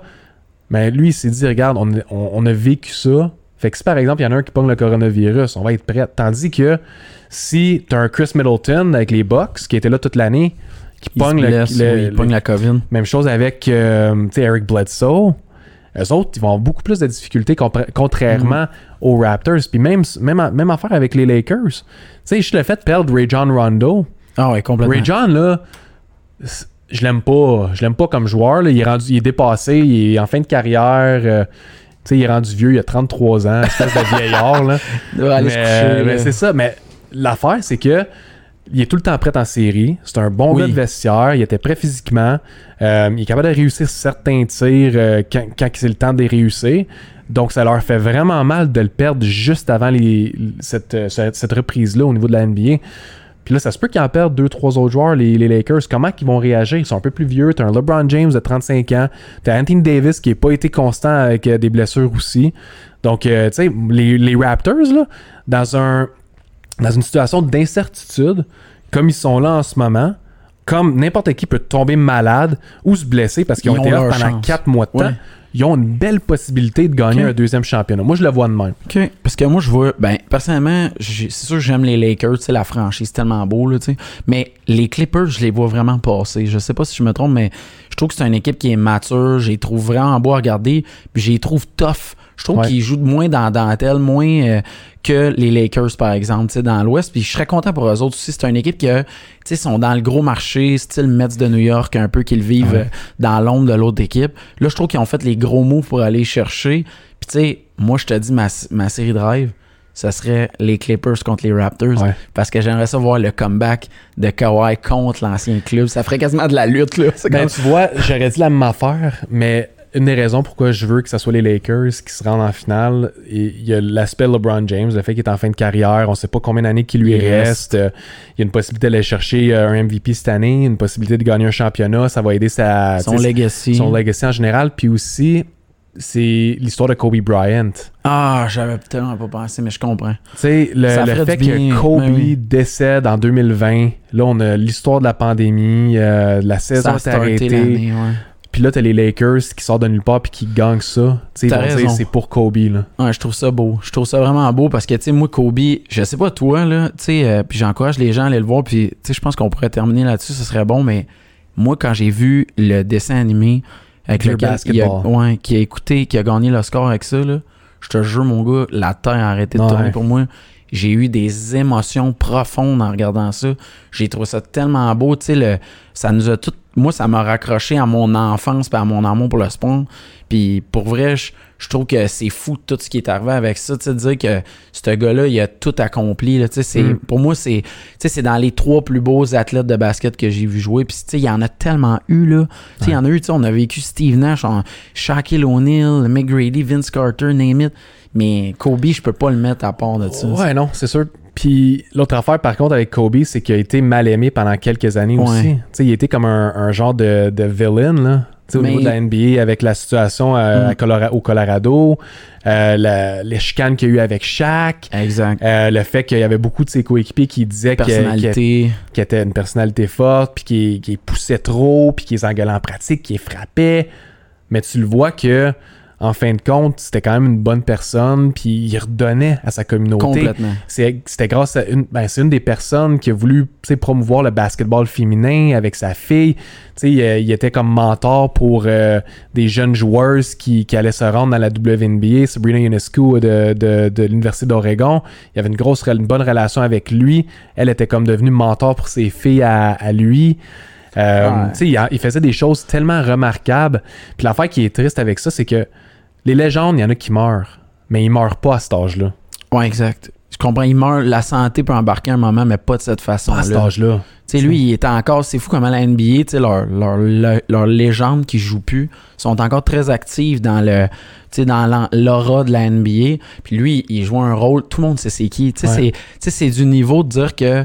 Il y a plein de monde qui écoute pas le basket, mais tout le monde sait c'est qui, Kobe. Bryant, tu sais. Fait que euh, moi, ça me. Ouais, j'étais. Quand c'est arrivé, puis tout ça, j'étais euh, j'étais allé au Super Bowl, tout le monde était. Tu sais, ça par rapport, c'est même pas le même sport, ça Mhm. transcendait ça. Je voyais autant de gens qui portaient les chandails des deux équipes que le sien à lui. Puis moi, ça me ramenait au fait que j'ai, j'- tu sais, on a le même âge. C'est les premiers athlètes que j'ai vu prendre leur retraite, mais que j'ai vu commencer. Exact. Moi, ça m'a brassé, ça, de dire, tu sais, même lui, il, il faut qu'il quitte son sport. Tu sais, Vince Carter, c'est arrivé récemment. Hey, ça me dit, moi, ça, ça m'a brassé. Je aïe. Ouais. Là, je, voulais pas le regarder. J'étais genre, non, ça arrive pas, genre. Tu sais, puis, tu sais, ça va arriver à toutes les autres, mais là, c'était vraiment concret, Mhm. tu sais. Hey, pour vrai, euh, Will, je te remercie. Euh, faut que je remercie la gang de H2O Media, Monsieur X, la machine 4771. Mais honnêtement, c'était un de mes, mes meilleures conversations de sport. J'ai eu du fun. Euh, si à un moment donné, je peux aller regarder du basket avec toi, j'adorerais ça parce que j'ai à apprendre. Puis j'encourage tout le monde. Tu sais, j'ai pris des cours de golf pour parler avec des gars de golf. Mais j'aimerais ça regarder une game avec du monde qui peuvent me dire Regarde ça, check ça, c'est ça qui me manque. Puis moi, je j'encourage tout le monde à regarder du basket. Le 30 juillet, mettez un X rouge sur votre calendrier parce que on a des gars qui sont en nomination Gémeaux qui vont animer du basketball. Puis pour vrai, Will, euh, j'adore ton parcours. Je t'encourage à continuer d'animer le basket. Pour vrai, ça fait du bien d'entendre des gars en français dire des choses comme les euh, claquettes euh, par le la Blanc. gueule, ouais. Ben, ça me fait plaisir. Puis, euh, comme, comme tu sais, à RDS, euh, on, on va essayer de diffuser le plus de matchs possible euh, en série éliminatoire euh, la saison prochaine, euh, etc. Puis rendre ça le plus aussi intéressant pour les partisans. Puis nous autres, ce qu'on essaie de faire aussi, c'est d'y aller plus en détail. On comprend que le sport au Québec, le, ce bas- le basketball au Québec, c'est pas un sport qui est connu. Puis il y a des gens qui veulent en apprendre un petit peu plus sur ce sport-là. Donc c'est pour ça que nous autres, dans nos parties, on va essayer d'y aller plus en détail sur les stratégies, Super. essayer de, de démontrer pourquoi les joueurs ont fait ça. Et on va le dire en ondes. Un petit peu plus que, par exemple, les, les Américains ou les, les anglophones vont commentent. faire. Parce que nous autres, on le sait que nos partisans, c'est des, des partisans qui veulent apprendre le sport. Peut-être au fil d'année, on va changer notre façon de faire. Mais pour l'instant, c'est ça qu'on veut faire, de rendre ça le plus simple possible pour les gens. Mais go Raptors, go RDS, puis go Will Archambault. Pour vrai, merci encore une fois. Merci, Eric.